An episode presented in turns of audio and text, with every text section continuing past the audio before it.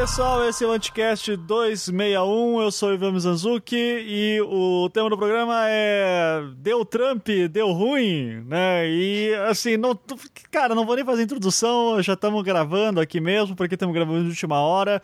Então, seja patrão do Anticast, tem curso para fazer, entre anticast.com.br e veja lá tudo. Vamos então apresentar logo todo mundo aqui uh, ah, para falar aí desse, desse evento mundial que uh, abalou nossas madrugadas. Então estou aqui com a Tupá Guerra. Tudo bom, Tupá?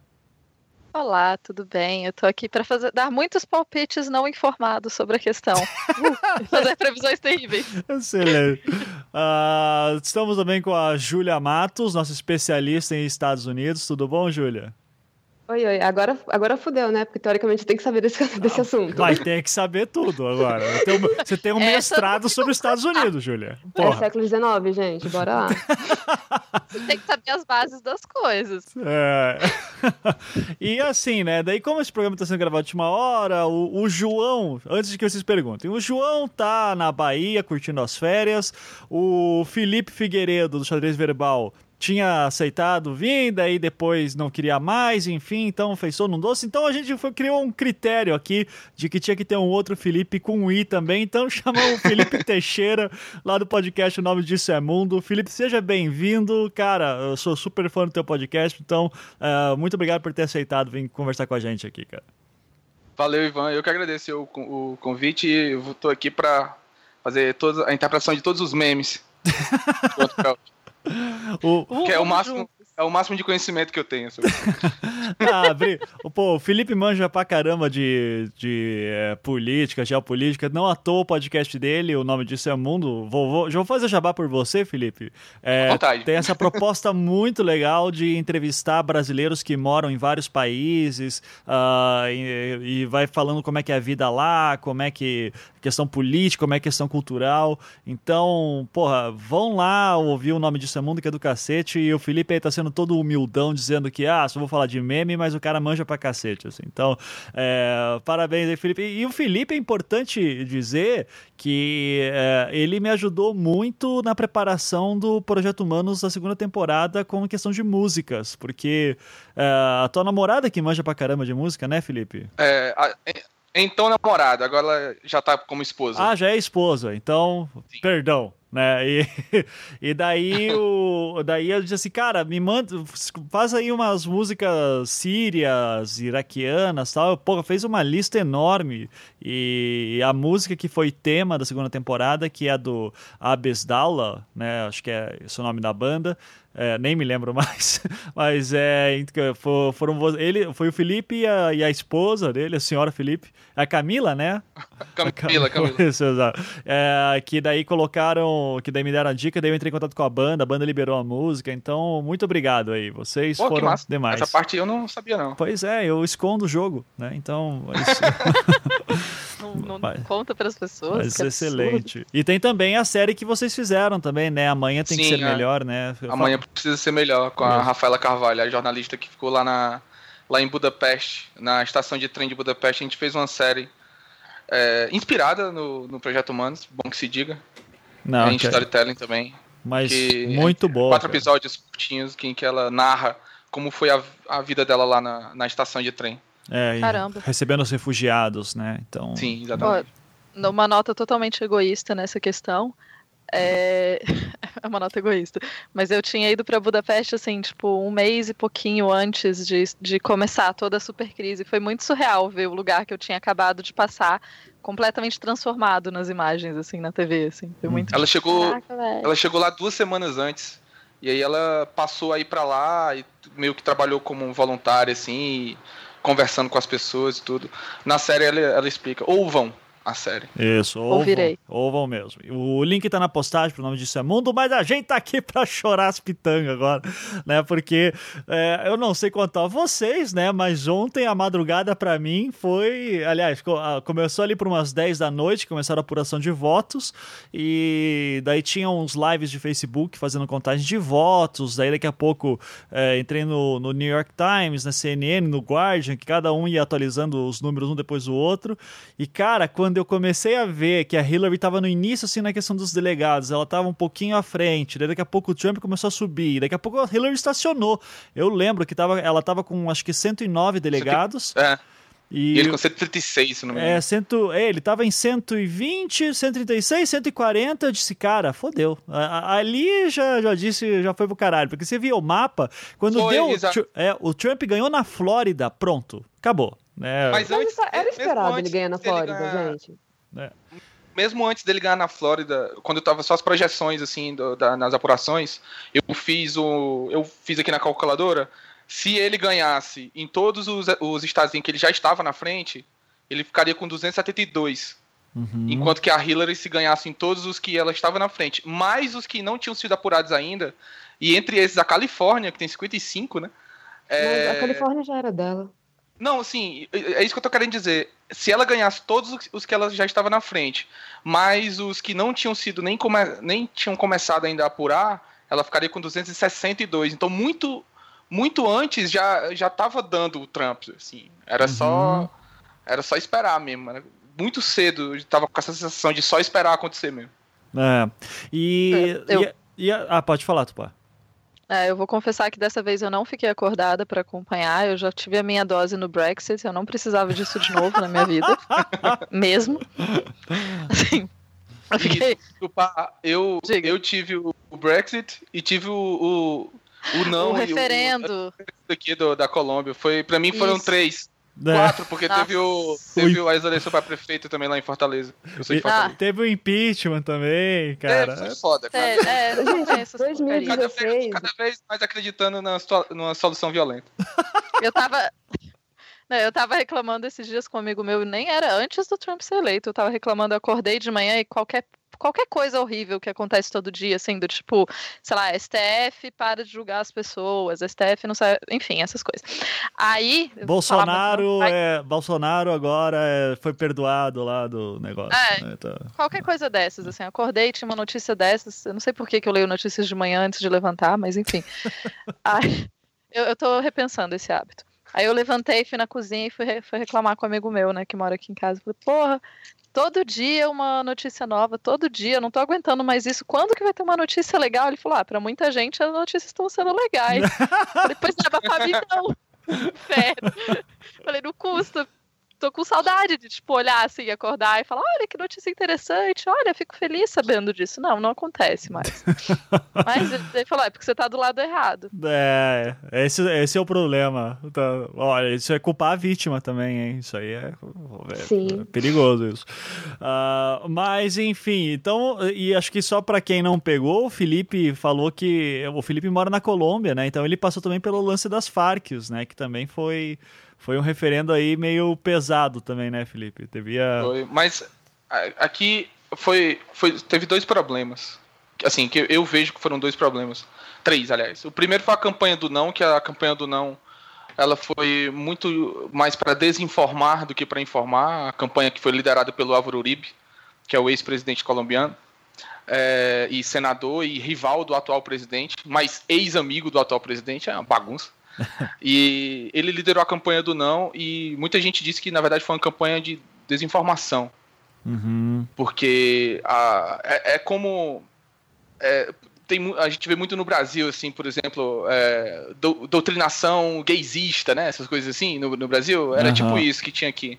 Principalmente porque tinha muita questão da, da a questão de gênero no, no acordo, né? E então o pessoal pegou umas coisas que não tinham. não estudaram realmente o acordo para orientar a população. O segundo problema foi que houve uma abstenção muito grande. Foram, eu não lembro os números agora, mas mais da metade das pessoas não foram votar.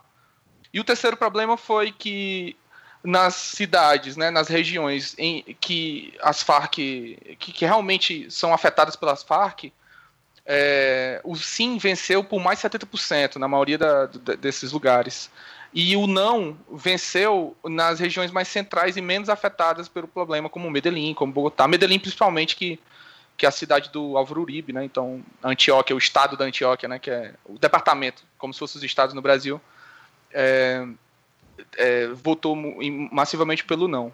Então foram esses três problemas. Aí eu li até um artigo que o cara disse que votou, na verdade, o tanto faz. Porque o cara que está em Medellín, em Bogotá, é claro que afeta de alguma forma a vida dele, a questão da, da guerrilha, mas não diretamente como afeta a pessoa que está lá, vivendo do lado, morando do lado do, da galera lá, da, da, das Farc, do ELN e tudo mais. Uhum. Então, meio que venceu tanto faz por isso, porque aqui em Medellín o cara que votou não, para ele não vai fazer muita diferença se acontecesse ou não. Foi muito mais por, por uma, um conservadorismo, assim. É. Não necessariamente por uma questão bem pessoal. Eu, aqui no meu prédio tinha uma faixa bem grande num, num, num dos andares que era não, no mais a los farsantes, né? Tipo de farsantes. Ah, É, só que o cara tá lá no 25 andar de um prédio de um, de um bairro que, é, que tem os estratos, né? É, Cada, a cidade é dividida por estratos. É, aqui é o extrato 5, né? De, de 6 ao extrato 5 aqui. Aí o cara tá lá no 25 andar de um prédio de extrato 5, ele não vai ver FARC nunca, sabe? Sim. Aí, sim. aí por isso que meio que ganhou tanto faz. É, e, e- mas isso daí só ajudou a construir esse, esse, é, esse sentimento de horror que está sendo 2016, né? Para pelo menos é, para a bancada aqui, a maioria a petralha, que queria que esses, a- essa bancada vermelha da internet que queria que tudo, que, que esses acordos saíssem, né? E um atrás do outro, e o Trump meio que foi a cereja do bolo para isso, né? E, e eu já vinha falando que o Trump tinha grandes chances de ganhar um tempo, assim, não tô querendo dar uma de hipster nem nada, mas é que o meu. Eu fui muito influenciado pelo texto do Michael Moore. Que Uhum. agora voltou a circular, né? Que o Michael Moore dizia por que, que o Trump podia ganhar, e tinha um argumento lá dele que eu achei fenomenal, que ele dizia: olha, a questão é básica é a seguinte: eh, no fim das contas, eh, votar nos Estados Unidos é chato. é, tem que estar muito engajado para querer aguentar, faltar um dia de trabalho. Cara, eleição na terça-feira, cara, tomar no cu. E, e daí ele disse assim: quem, e o, quem tá conseguindo engajar o público nesse ponto é o Trump. Então, eu inclusive achei que a Hillary saiu muito bem, porque ela ganhou no voto popular, né? Ela perdeu nos delegados Sim. só, né? Então, que é o que Sim. importa.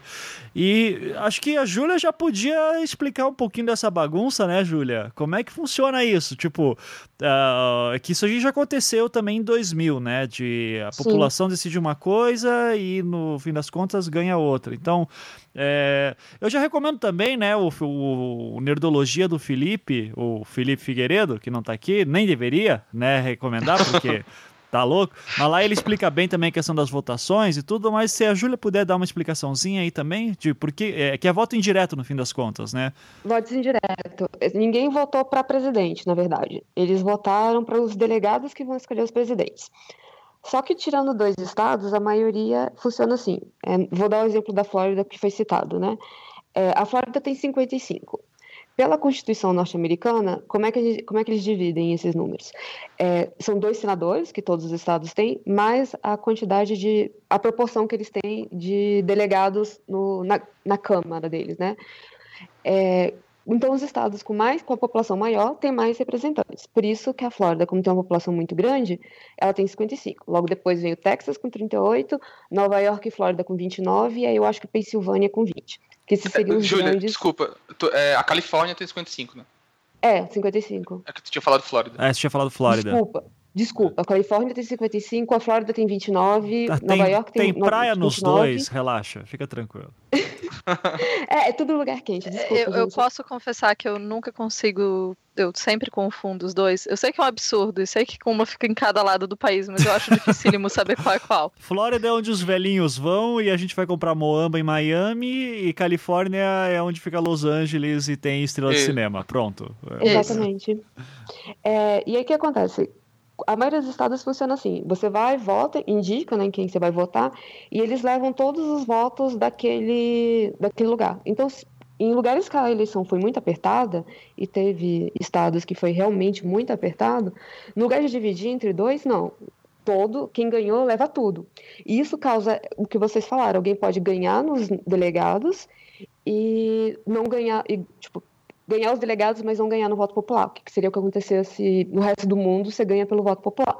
Nos Estados Unidos, por conta dessas eleições indiretas, você ocorre alguns problemas. O peso dos votos dos estados pequenos acaba pesando mais do que os estados com uma população muito maior. Que aí, por exemplo, comentaram, alguns de vocês comentaram que na, quando chegou a Califórnia não estava entendendo muita coisa. A Califórnia, assim que abriu a votação, todos os jornais, o Washington Post, o NPR, o New York Times, já colocaram azul.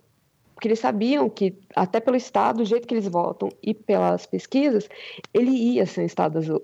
Então, essa forma também já serve porque você já sabe mais ou menos como o Estado vai se comportar. Porque alguns estados, eles têm uma tendência, eles votam de uma forma mais ou menos desde sempre.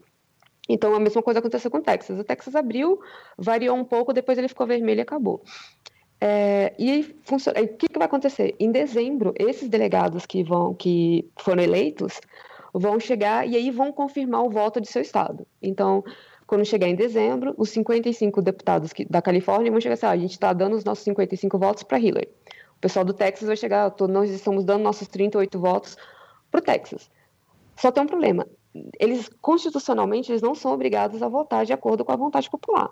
Então, às vezes, ocorre sim de delegados não votarem ou votarem, mas assim, errado, né? Fazer uma corruptela no, no que ele deveria ter feito.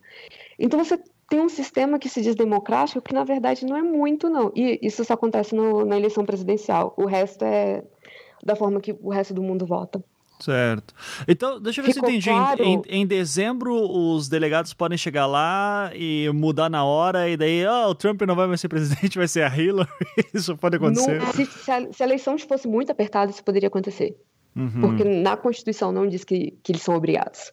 Tá. Que, cara, que loucura isso. eu, eu, é, é, tão mais simples fazer um voto direto, cara. Que... Mas então, mas o que, que acontece? Ah, quando foi pensado nisso, a ideia seria que os estados tivessem mais ou menos um peso parecido, né?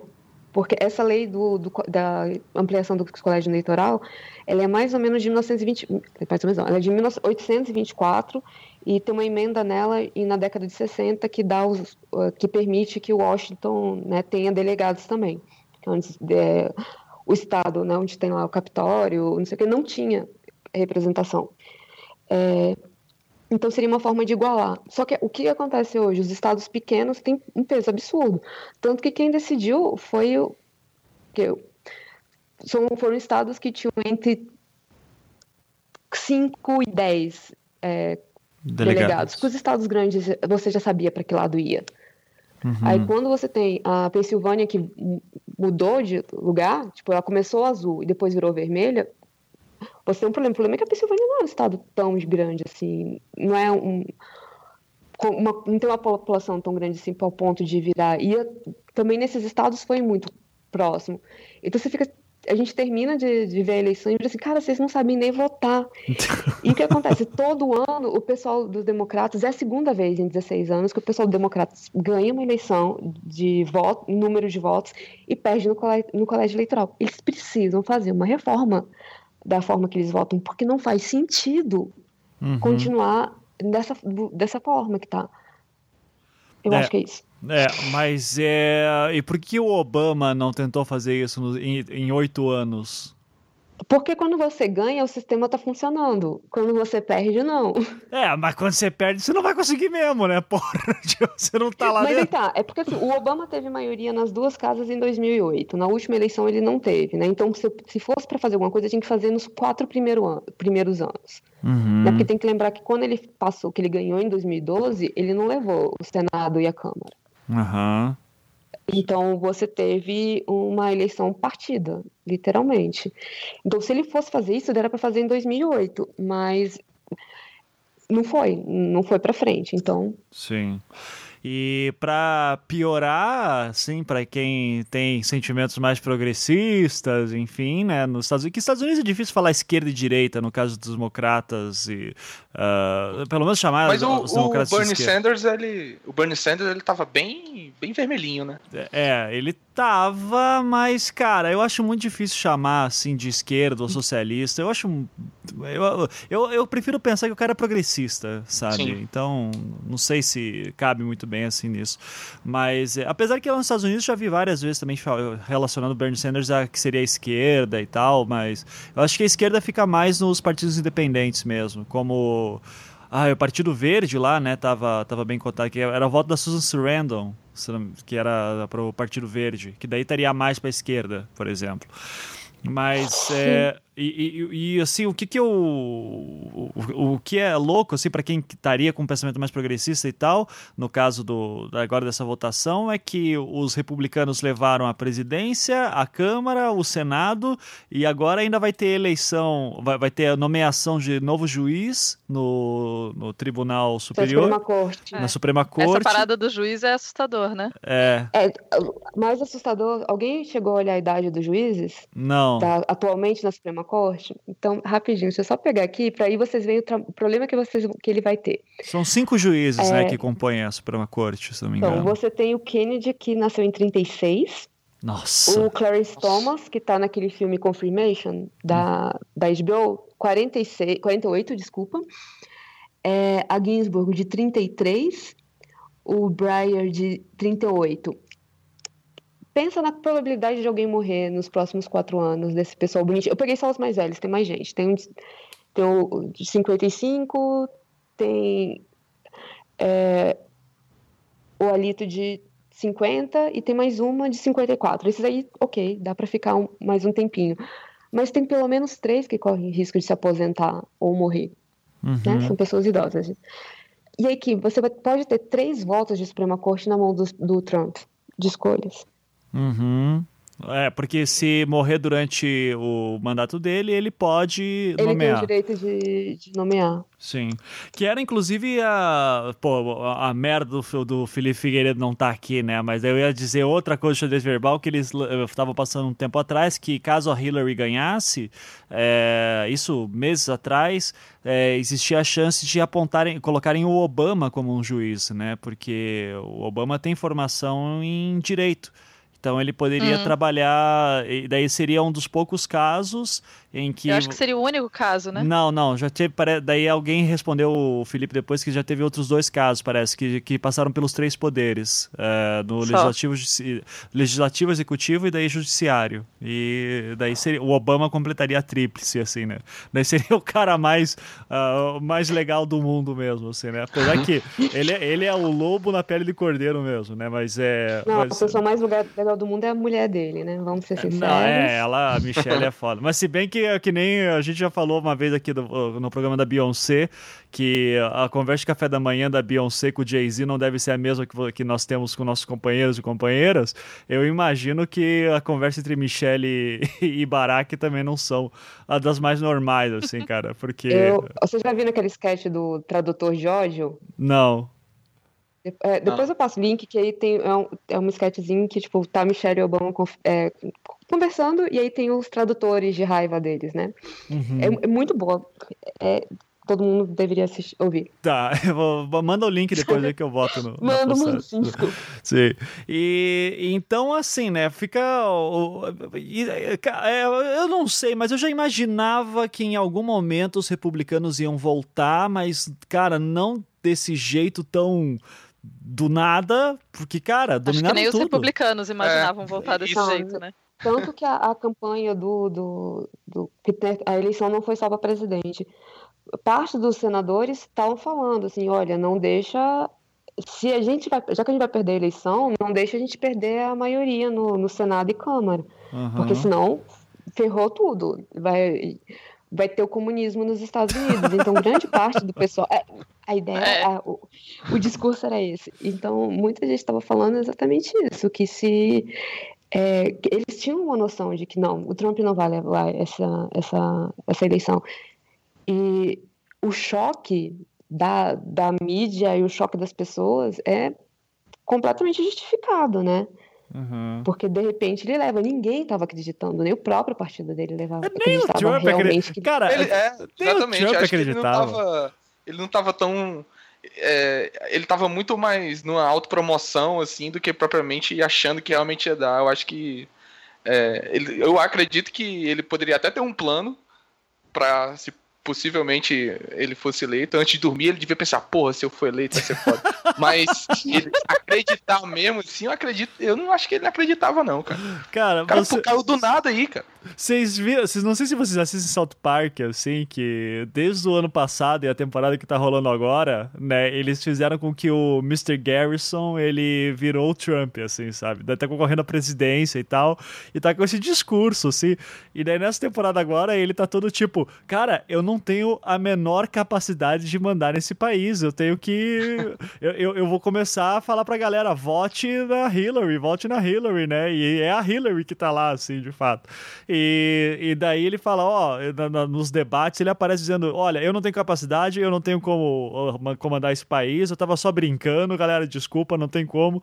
Só que daí a Hillary tinha sido instruída pelos seus assessores a falar que o candidato sempre mente toda hora. E daí ela, quando ele dizia, ó, é, eu não tenho capacidade de, de mandar no país, a Hillary responde, o candidato mente, ele não está falando a verdade, ele tá faltando com não sei o quê, daí todo mundo fica, não, cara, tipo, cara, e, e, assim, o Gerson desesperado, dizendo, não, não tenho como. E, cara, eu tinha até a teoria da conspiração, que também tem outro texto do Michael Moore, que rodou bastante na época, dizendo que o, o, o lance do Trump concorrer ao Partido Republicano seria muito mais para promover uma nova temporada do, do The Apprentice, né, cara? E, e de repente o cara vira presidente, cara. Que, que, sei lá se isso é verdade, eu acho difícil. Mas, cara, que loucura! Cara, 2016, velho. Quem que tá escrevendo esse roteiro? Tá foda. É, o John Oliver ofereceu dar pra ele o Emmy dele se o Trump desistisse da eleição. ele falou: é isso que você quer? Toma, eu te dou. Só sai da eleição. Cara, que. Acho que tem três semanas depois. Só dá uma olhada no Last Week Tonight. É muito é, bom. Não, é engraçado essa história do presidente, do político mente e tal, não sei o quê. Porque o.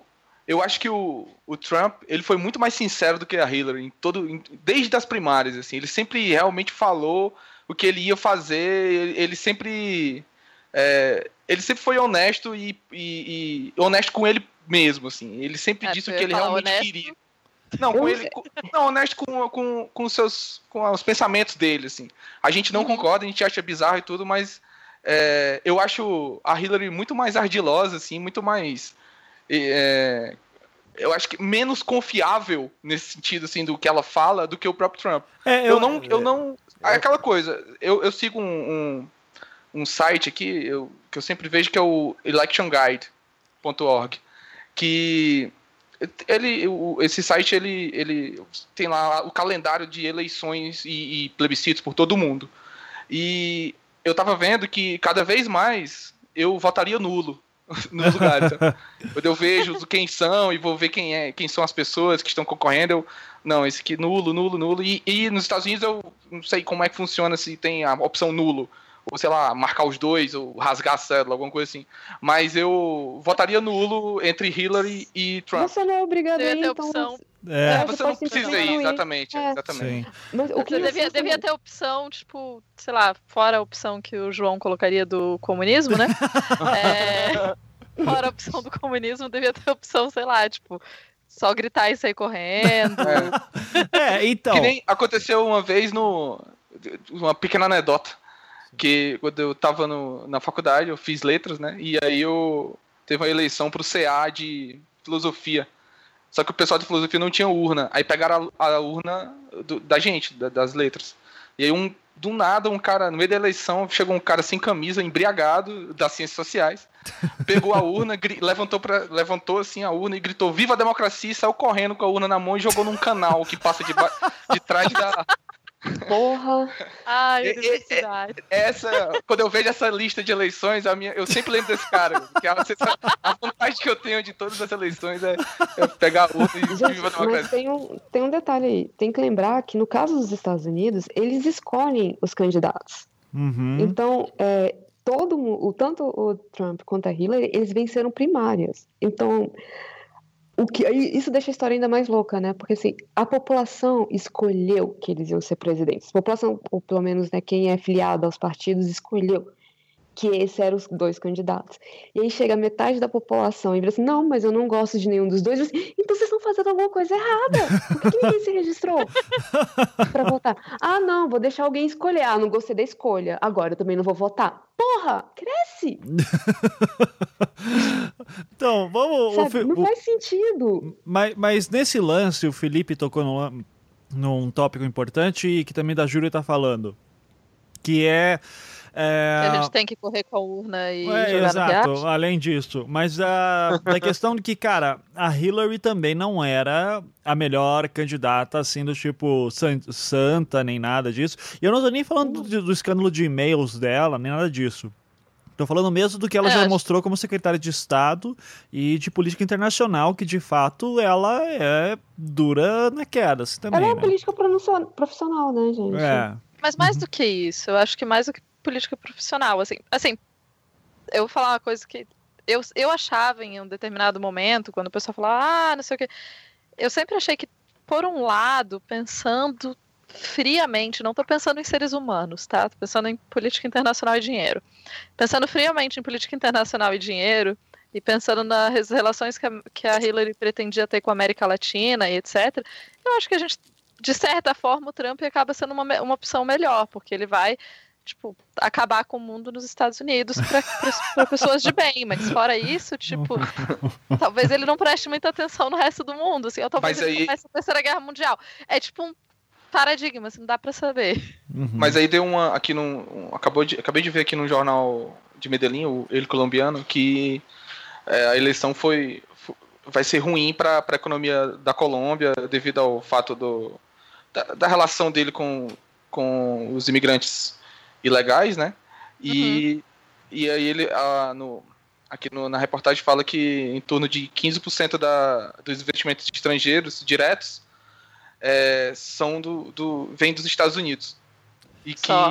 talvez a política dele, a política externa dele em relação à política comercial dele não seja tão favorável a voltar para se voltar para a América Latina como, como é hoje. O próprio Serra disse que ele, antes da eleição, o Serra falou que ele não queria nem pensar como seria um, um, o mundo com o Trump eleito. O Serra, cara. É. A gente tá falando de José Serra. É, é mas, isso. Mas vocês acham mas que o Trump vai levar isso a sério, cara? Eu acho tão difícil ele bater na, na, na questão da imigração agora desse jeito. Não, a imigração acho que vai ser o primeiro lugar que ele vai bater. Cara, é. Porque assim, porque uma coisa é uma agenda que os republicanos estão esperando muito tempo para fazer uma reforma, mas muito tempo. E quando eles conseguiam maioria na casa, eles não tinham presidência. Então eles tomavam um veto e derrubar veto não é tão fácil assim. Principalmente se, porque o pessoal da Califórnia não vota, né? Tipo, segura um pouco essa questão do, de imigrante, né? Porque tem uma base muito forte lá. Então, agora eles têm a presidência, o Senado e a Câmara. Então, vai ter uma reforma. E o que eu estava comentando com você, Ivan, antes, a lei que eu estou achando que, que eu estou com medo de, de eles passarem é exatamente uma decisão da Suprema Corte, que é o, o os Estados Unidos contra Wong Kim Ark, desculpa qualquer pronúncia, que é a lei que define que mesmo que qualquer pessoa nascida nos Estados Unidos é americana, uhum. mesmo que os pais sejam ilegais. E essa, essa decisão da Suprema Corte, os republicanos querem tipo, derrubar ela tem muito tempo. Porque o que, que um imigrante legal faz quando a primeira coisa que ele faz nos Estados Unidos? Ele faz um filho. Uhum. Porque quando a criança nasce, ele é cidadão. Então ele tem direito de ficar no país. E ele tem que ficar com os pais. Uhum. Sim. Eu caí? É. Não, não, não, não, A gente está só a pensando. Gente, a gente caiu. Só, é, a, gente, a, a gente tá pensando na vida, assim. A gente tá triste só. Tá, é, assim... Então, posso soltar mais uma? Então, claro. Para vocês ficarem hum. piores.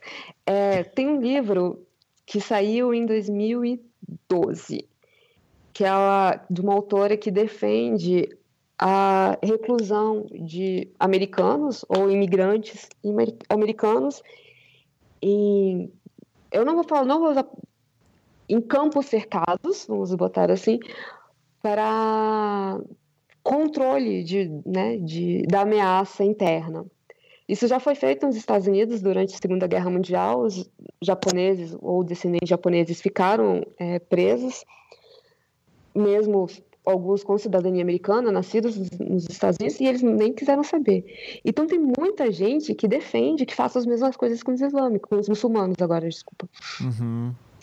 Então, é, se essa galera tiver palco, você vai ter uns Estados Unidos, em relação pelo menos à imigração, muito mais difícil. Caralho, cara. Não, eu, eu não quero acreditar que. Cara, não. Não é, não é possível que a gente não aprendeu nada com a Segunda Guerra Mundial, cara. Não é possível. A gente É. não, eles não Possível, eu nada com- acho. É, Sei, eu sou mega pessimista. Assim, eu tento ser otimista com a vida, mas. Assim, dois- além de 2016 não tá deixando o meu otimismo florescer. Fora isso, tipo, eu realmente não acho que humanos aprendem assim com tanta facilidade. Mas, E eu acho que- mas assim, por mais que eles tenham maioria no Congresso e no Senado, gente, a gente não pode esquecer também que o Trump dividiu o Partido Republicano, sabe? Sim, mas O- hoje o pessoal do Partido Republicano já estava chegando. Vem cá, meu amigo, vamos conversar. O Assim, Ma- de verdade. Por exemplo, o Mark Rubio foi eleito como senador. O- Sim, o o Ru- Ryan também. que, que, o, o- mas é que o Rubio em específico, assim, tretou feio com o, o Trump durante as primárias. Então, eu acho Mas difícil. antes mesmo ele estava fazendo ligação pro Trump pedir voto. Cara, não é possível, cara. É, não- eu não- acho que assim, de verdade, eu acho que, pensando friamente, eu não acho que a vida da classe média branca vai mudar muito. Eu não acho que vai piorar Não, muito, a que vai deles não melhorar vai. muito. Assim como. É porque eu vi muita gente aqui na Europa falando, oh meu Deus, e agora? Tipo, velho, vocês acham mesmo que a vida de vocês aqui na Europa. Como assim Vocês, daqui da Europa? brancas. Ah, é, perdão. de lá da Europa. A Inglaterra decidiu que eles não são da Europa, né? Ah, é. Então, eu vi muita gente de lá da Europa e aqui bosta! da ilha. Cara, que bosta. É, pô, da Europa continente, da Europa divisão geográfica. Desse lado do que- mundo aí, né? Tá. Desse lado do mundo daqui. Eu vi um monte de gente, tipo, oh meu Deus, oh meu Deus. Eu, tipo, gente, vocês acham mesmo que a vida de vocês, tipo, vai mudar muito com isso? Mas, Tupá, eu acho que o medo que eles têm é o seguinte: é, investidor gosta de estabilidade. E a última coisa que você pode falar do Trump é que ele é uma pessoa estável. Aham. Então, eu acho que as pessoas estavam surtando na Europa é dos Estados Unidos ter uma. Entrar em crise de novo, uma crise de desconfiança, e você tem um problema de efeito cascata com, com recessão, né? Se os Estados Unidos têm um problema, a Europa tem um. Então, eu acho, acho- que o pessoal estava surtando por conta, mais por conta disso do que por uma política do Trump realmente chegar aí. Não, eu Olá. acho que eu acho que essa, essa reflexão seria muito sofisticada pelo, pelo que eu vi, assim. De verdade. Eu acho que a média das pessoas está com medo realmente da questão simbólica. E na questão simbólica, eu acho que daí a gente tá, tipo, ferrado, assim. Foi mal o palavreado, mas Sim. porque na, realmente, na questão simbólica, quando tipo, se a gente não for pensar, se a gente for pensar só no símbolo, que no tipo de discurso que ele legitimiza quando ele ganha, no, no simbólico da campanha, e eu não a falando que todo mundo. o Bourdieu, né? Mas é, é porque eu acho isso mesmo. Tipo, as pessoas que eu, que eu ouvi falar por aqui, elas estão assustadas com, com, com todo mundo falando que quem ganhou foi o ódio. Ninguém tá falando, ninguém tá assustado com a economia, assim. Todo mundo tá preocupado com essa questão do ódio, todo mundo tá preocupado com. Também que tudo, tudo bem que eu tenho um recorte muito específico, né? Eu tenho um recorte universitário, eu tenho um recorte é, de pessoas, se vocês quiserem, vermelhas, comunistas. Não, nem é, eu sou muito mais que o resto da galera.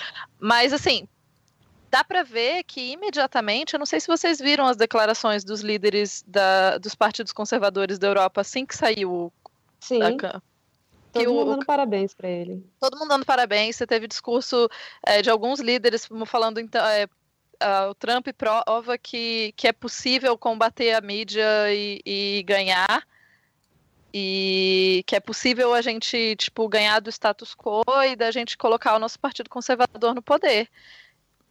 E é, É. uma lógica muito louca. Eu acho que isso é uma questão que a gente precisa falar um pouquinho também, como a lógica de quem votou no Trump porque ele não era parte do- da classe política, né? Porque a gente tem. No Brasil a gente viu isso também muito, né? Essa coisa de tipo, Uhum. ah, mas tal pessoa não é político. Isso vira uma um grande Uma qualidade, né? qualidade, né? Uhum. Pois é. Ah, tal pessoa não é político. Não São Paulo também. tá aí, né, pra, pra provar.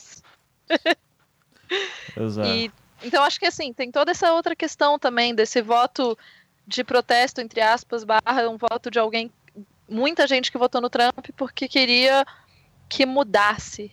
E é, o mesmo, e é um voto totalmente vazio, né? Porque você quer que mude o quê? Como, né?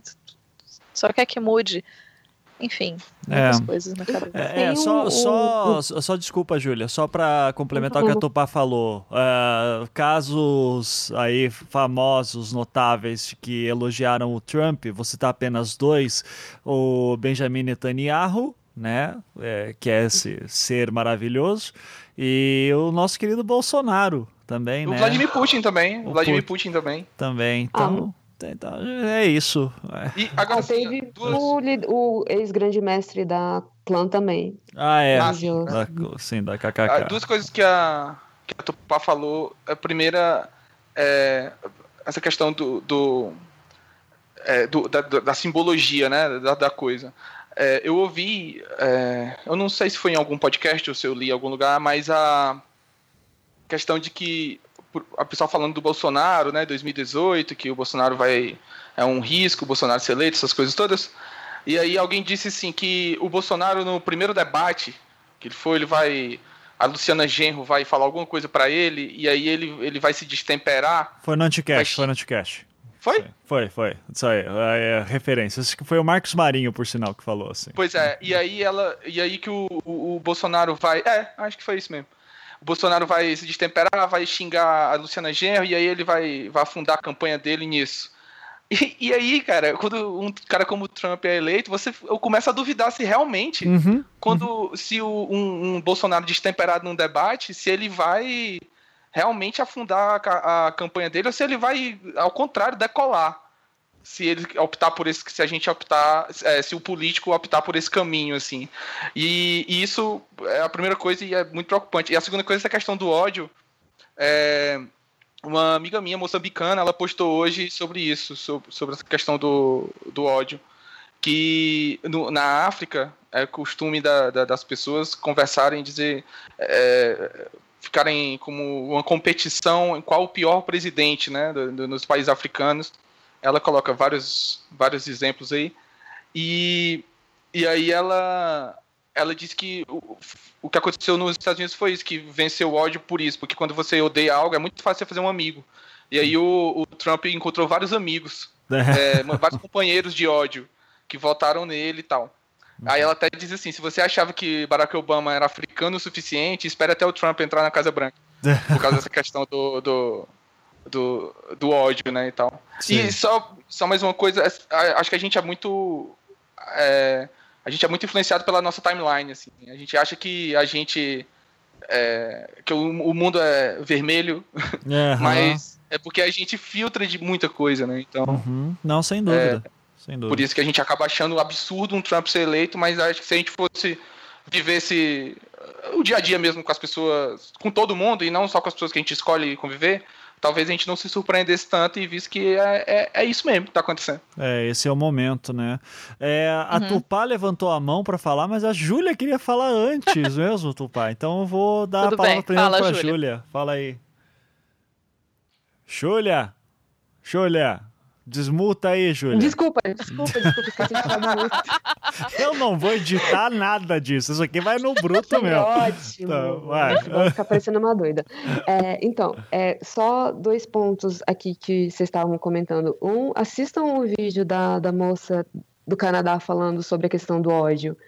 Que ela fala que sim, parte do, do, do da vitória do Trump se dá a questões de tá tendo uma mudança no, na população dos Estados Unidos e tem gente incomodada com isso. Então é uma resposta e pessoas incomodadas vão votar.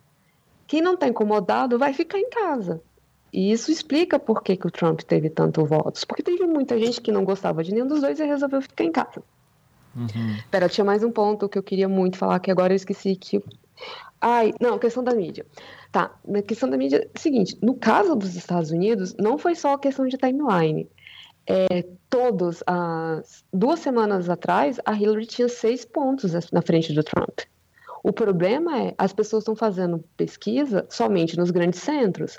O que funcionaria se o voto lá não fosse para o colégio eleitoral. Mas pois não é, é quando você, como você esquece de contar o meio dos Estados Unidos, você vai só nas grandes capitais, eles estão fazendo errados. Isso foi uma coisa que o pessoal da NPR hoje falou hoje de manhã, o pessoal da CNN falou ontem, que essa eleição foi meio que um tapa na cara da, da mídia por conta disso, porque eles estavam fazendo uma. Eles faziam as pesquisas dentro das grandes cidades e não olhavam para cidades menores, principalmente para o interior do país, onde você tem um pensamento diferente. Então, obviamente que o pessoal da, de, de grandes cidades, por mais até que sejam é, mais conservadores, eles tendem a ter um pensamento de olhar não, esse cara é maluco. Mas para dentro do país, não. Então, você olhar o, o mapa dos Estados Unidos como ficou, é basicamente as bordas azuis e o meio está vermelho. Uhum. Que é onde o pessoal está mais incomodado com a questão de, dessa mudança. Só tem um grande problema: isso não é novidade nos Estados Unidos. A lei seca passou exatamente dessa forma, porque eles sabiam que no próximo, porque o censo né, de representantes é feito, você vê quantas pessoas tem no, no, seu estado e aí você ganha o número de representantes. Eles sabiam que no próximo censo eles não iam conseguir aprovar uma lei seca. Então eles correram para aprovar enquanto ah, os países de os países não, os estados de costa não tinham tantos, tanta representação assim. Então, você tem 100 anos, quase 100 anos que eles sabem que os Estados Unidos do interior pensa diferente dos Estados Unidos da cidade. E o Partido Democrata não faz porra nenhuma para mudar isso. Uhum. Você pega a eleição para de 1900 a que o Hoover ganhou antes de ser o Roosevelt e você vê a diferença de pensamento entre os prefeitos, é, né, entre os candidatos. É assustador. E tem, só que isso tem muito tempo. Só que é, ninguém faz nada. Você, o partido não consegue mudar. Então ele fica falando e alimentando uma parcela muito pequena de pessoas. Uhum. Pronto, é, era, era esse ponto que eu queria falar em relação às grandes mídias. Sim. Eu vou. Depois eu vou pegar esse teu gancho, Júlia, para falar também sobre a questão de que, por mais que o interior dos Estados Unidos fosse. É, seja bastante republicano, é, ainda assim, eu, tudo que eu acompanhei da NPR durante esse ano, que foi o que eu mais peguei, tava, tava havendo um racha muito grande dos republicanos, inclusive no interior do país, cara. Mas eu vou falar isso daqui a pouquinho. É... E aí, Tupá, manda ver. Então, só, só uma pergunta: meu microfone tá certinho? Tá. Eu troquei tá, de coisas rapidinho tá, aqui. Maravilha. Beleza. É, então, acho que algumas coisas. Primeiro, essa questão. Acho que realmente tem. Essa coisa de quem votou no Trump é uma questão muito complexa, né? Não dá pra gente é, colocar um grupo específico. Claro que é, a maioria arrasadora são homens brancos e pessoas brancas em geral. Mas ainda assim você tem vários motivos e várias questões e não dá para colocar, porque senão a gente só cria um outro inimigo.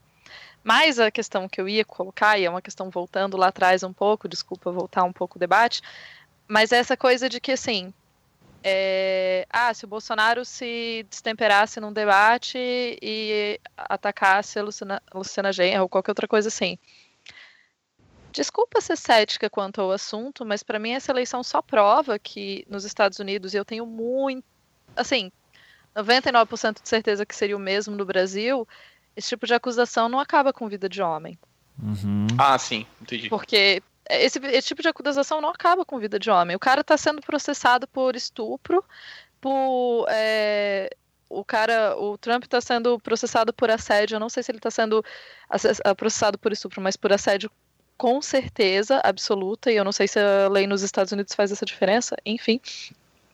É, você tem gravações claras, você tem mais de uma mulher falando que foi abusada por esse cara, e você ouve repetidamente as pessoas dizendo: não, mas isso é como os homens conversam quando eles estão entre amigos. Uhum. Desculpa, eu sei que tem vários homens ouvindo e que isso é o que vocês conversam quando vocês estão entre amigos. Coloca a mão na consciência e aprende que isso está errado. Uhum. Ah, e quando seu amigo fala no grupo ou fala que não sei o que, tá errado. E se você se cala, você tá errado também. Eu tô sendo meio radical, mas é porque isso me, tipo, ferve o sangue de um tanto. E é prova, tipo, quando você vê um cara como o Trump sendo eleito depois, de um, depois desse tipo de escândalo, prova que para um homem isso não faz a menor diferença. Tipo, não, não, destrói a vida dele. Não destruiu a vida dele, não. Enfim. Sim. Eu acho sim. que isso precisava ficar muito claro, assim, porque. Uhum. Não, e, de, e isso, Tupac, que você falou, é uma das coisas que mais assustam na eleição de fato, porque, de boa, eu, eu falei isso já algumas vezes aqui no programa e repito, eu não acho que o Trump vai conseguir fazer, por exemplo, muro para mexicanos. É, até porque as coisas mais polêmicas que ele falou na campanha, que foram repetidas várias e várias vezes, ele ia e voltava. Então, de novo, é um, é um candidato que a gente nem sabe direito o que ele pensa nas coisas mais básicas que tornaram ele mais famoso. Agora, o fato da, da quantidade de material que surgiu dele, de simplesmente mostrar que esse cara é um babaca e ainda assim ser eleito e, e, muito motivado pelos absurdos que ele falou antes e, a pessoa, e o pessoal passando um pano absurdo nele, é, e, e, que daí é o que assusta, é a questão simbólica da votação mesmo. Porque mostra que pelo menos metade dos Estados Unidos, os que foram votar, e até pelo voto popular, a diferença para Hillary era de um milhão, que foi pouco, se não me engano, Hillary foi 59 milhões, o Trump foi 58. É, mesmo no voto popular, você tem um país rachado no meio em que metade acha que está ok um homem fazer tudo isso que faz e acreditar que, olha, é, imigração é um problema, muçulmanos são um perigo.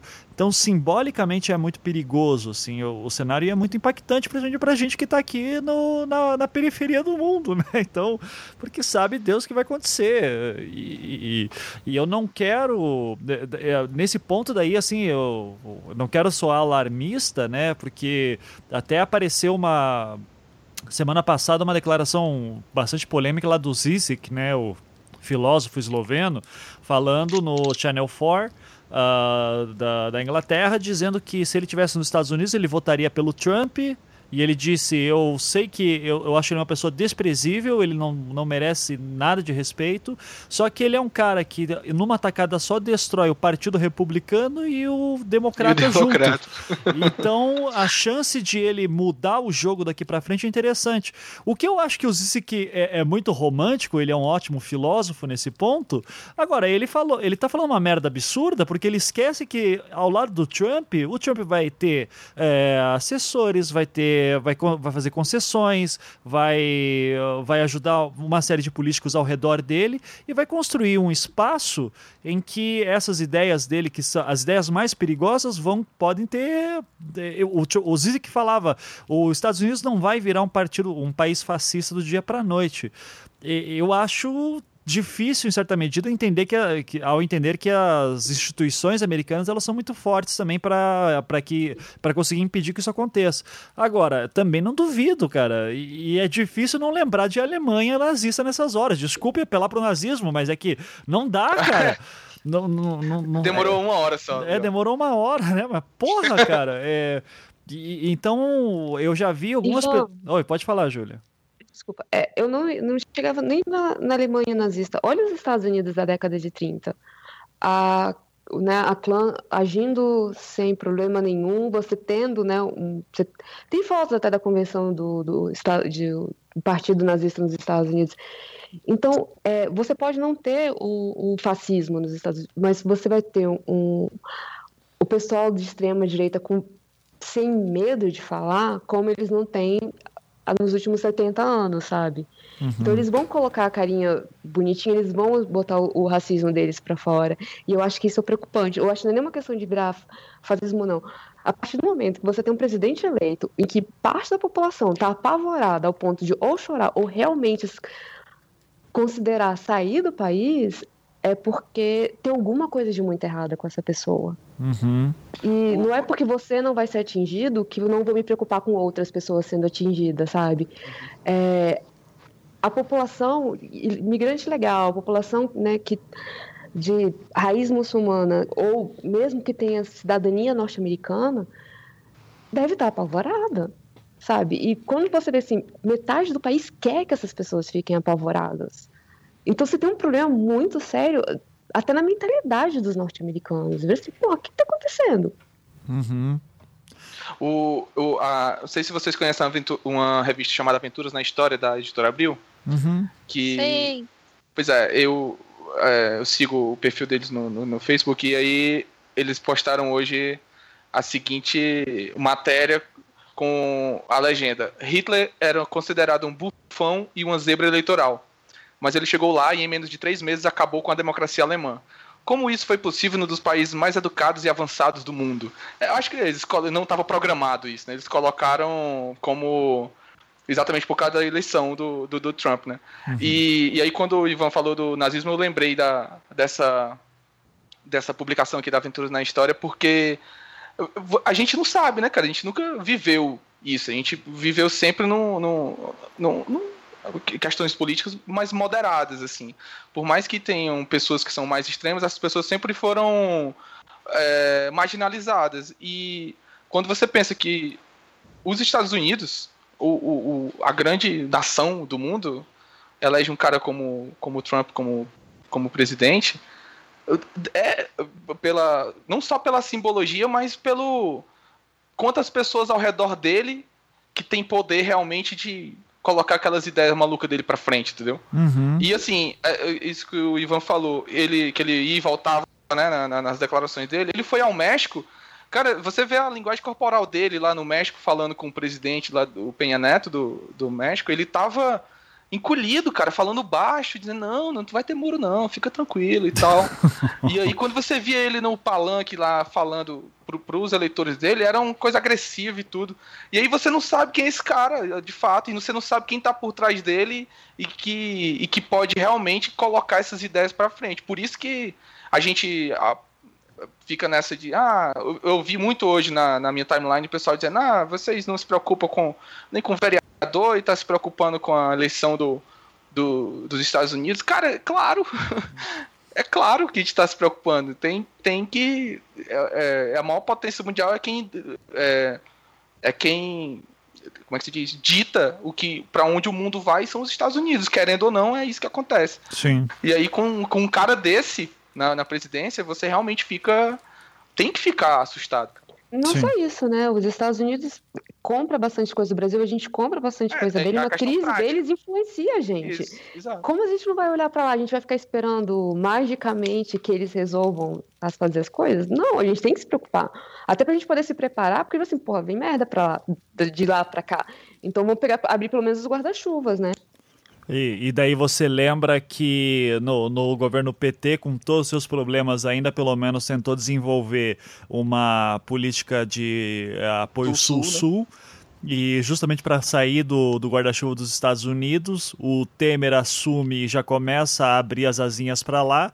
E agora, cara, sabe? Vai ficar dependendo desse louco? Sabe? É, tudo indica que o, o Serra adora os Estados Unidos ali, vai, vai, vai ser complicado. Mas até o Serra até o Serra, ele tava preocupado. É. Até o Serra tá preocupado. É, porque se o Trump fizer tudo que tá falando em questão de economia, de protecionismo econômico, cara, tá. É. É. Isso que eu acho tá doido, cara. Liberal apoiando o Trump, para mim, não faz o menor sentido, cara. Mas enfim, isso é outra discussão. Ah, mas aí a justificativa vai ser: já teve oito anos de democratas, tem que botar um republicano pra, ah, é. pra variar as coisas. Tá certo. Tá, e daí reclamavam do Bernie Sanders, né? É, tá certo. É, vai, Tupá, fala aí. Eu só tô reproduzindo é. desculpas. Não, eu sei. Não matem o mensageiro. Não. fala aí, Tupá. Não, é, é, sei lá, é muito confuso, né? Porque.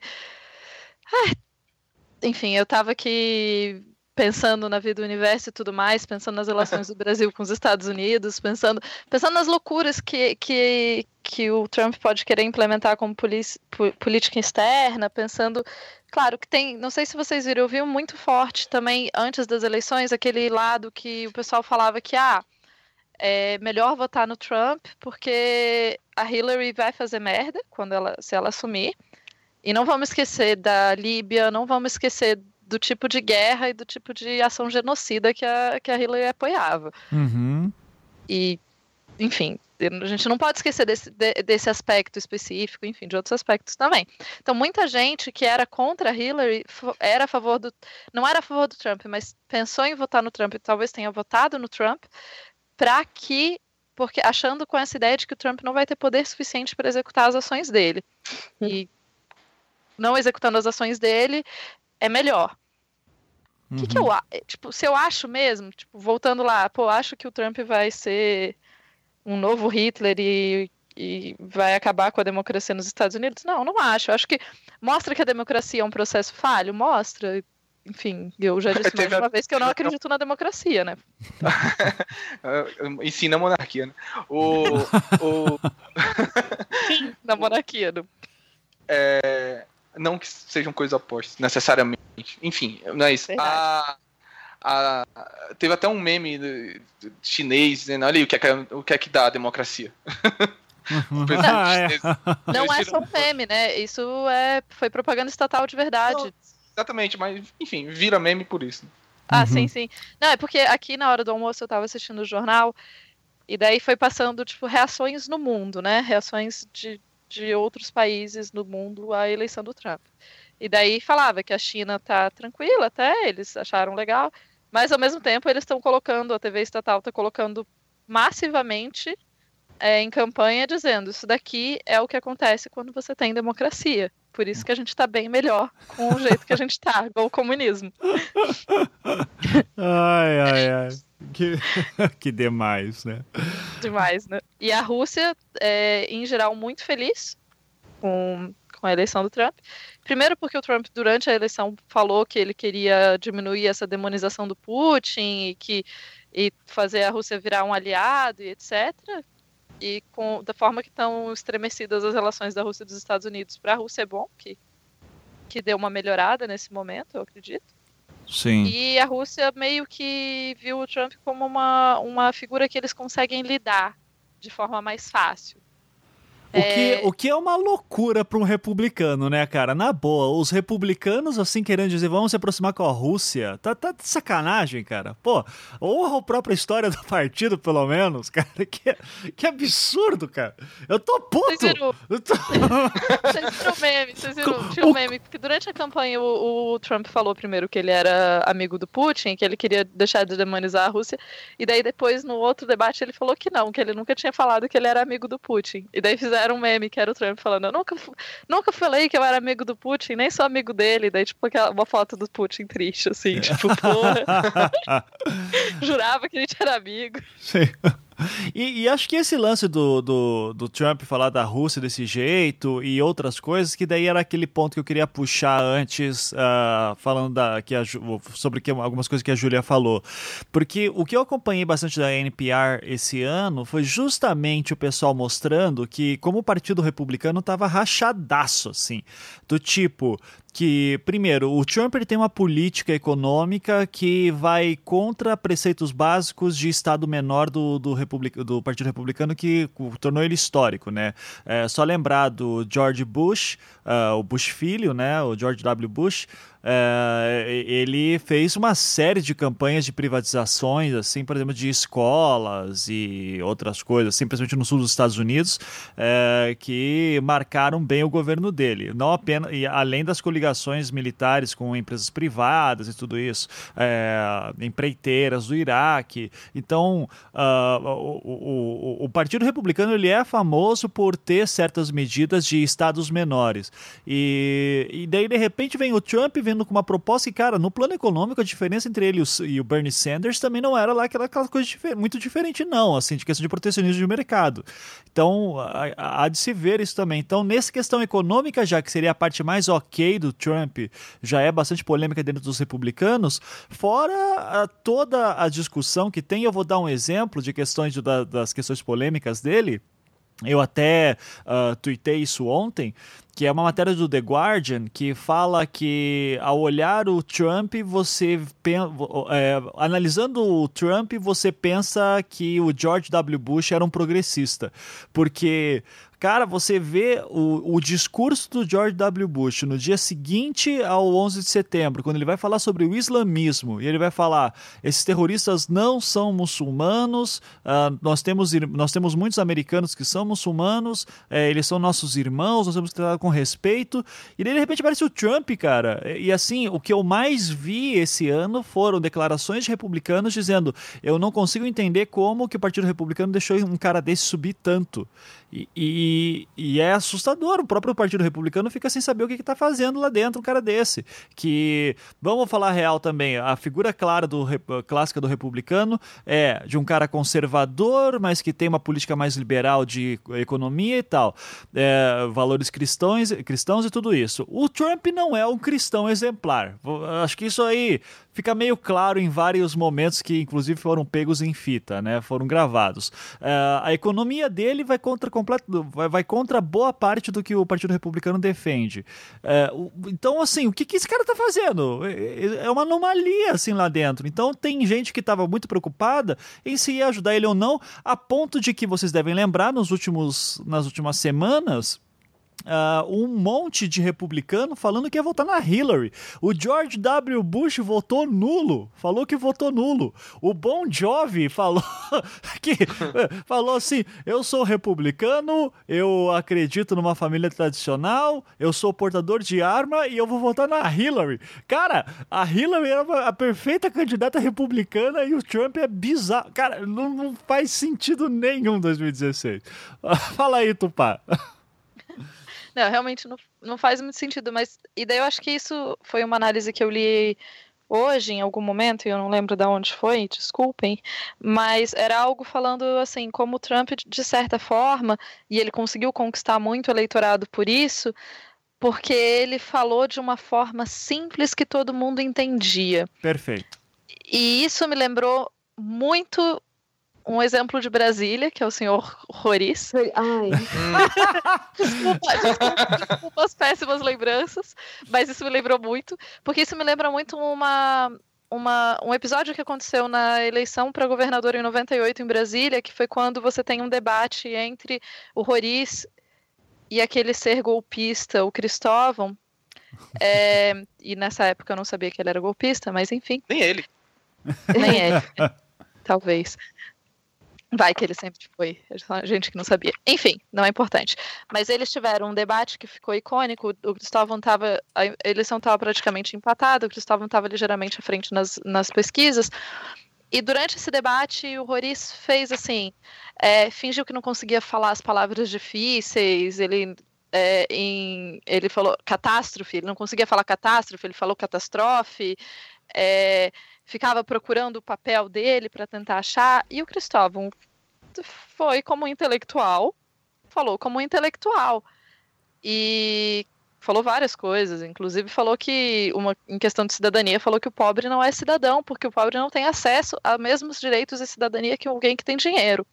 Só que, claro, que logo depois desse debate, o, e esse debate foi, para mim, a principal coisa que definiu a eleição e que elegeu o Roriz naquele ano, Logo depois desse debate, você tinha muita gente falando, especialmente muita gente falando que o Cristóvão era arrogante, que ele não falava de um jeito que dava para entender, que coitado do Roriz, ele falava que nem as pessoas mais simples, que coitado, o Roriz pelo menos explicava as coisas de um jeito que todo mundo conseguia acessar. A minha mãe foi num comício do Roriz, não lembro porquê, e enfim, Uhum. Eu acho que ela também não tem nenhum orgulho disso. Mas ela falou que assim, ele cho chorava, bem um estilo de uma retórica populista bem semelhante. Eu não sei se a gente pode classificar o Trump como populista também, mas essa retórica bem semelhante de tipo chora e, e se entende e fala simples. E eu acho que tem duas reflexões a ser feitas. Tem a reflexão importante de que até que ponto a gente se distancia com a a falar complicado e etc. A gente se distancia é, de muita gente da população. E, por outro lado, é, como. Porque eu acho difícil a gente entrar no discurso fácil de que quem votou no Trump é massa de manobra. É... Não, é, eu inclusive não, já né? deixo muito claro que eu acho que os eleitores sabiam muito bem no que estavam votando. Eles Sim. tinham muita consciência. Eu também acho. Eu, eu ouvi gente falando, ah, porque foram, eram pessoas ignorantes. Eu falo, não, acho que não, não tem nada não, de ignorante. Não foi pessoas ignorantes, cara. Tipo, eles sabiam quem estava votando, eles só estavam. O, Ivan tinha falado mais cedo que o Partido Republicano precisava fazer alguma coisa para chamar mais votos. O que todo mundo, as análises eram tipo o voto dos latinos, né? Os americanos, o Partido Republicano precisa do voto dos latinos. O que, que o Trump fez? O Trump conseguiu pegar aquele pessoal que estava extremamente desgostoso com política desde o início do século, século XXI, e virar assim, olha, eu não sou que nem eles, eu sou que nem vocês. Uhum. Então levanta a bunda daí e vem votar em mim. Então ele não precisou dos latinos para coisa. Ele conseguiu chamar pessoas que estavam desgostosas com política. Sim. Isso foi genial para ele. Sim. Uhum. E, e, e, eu acho isso. Ah, fala aí, Tupá. Foi...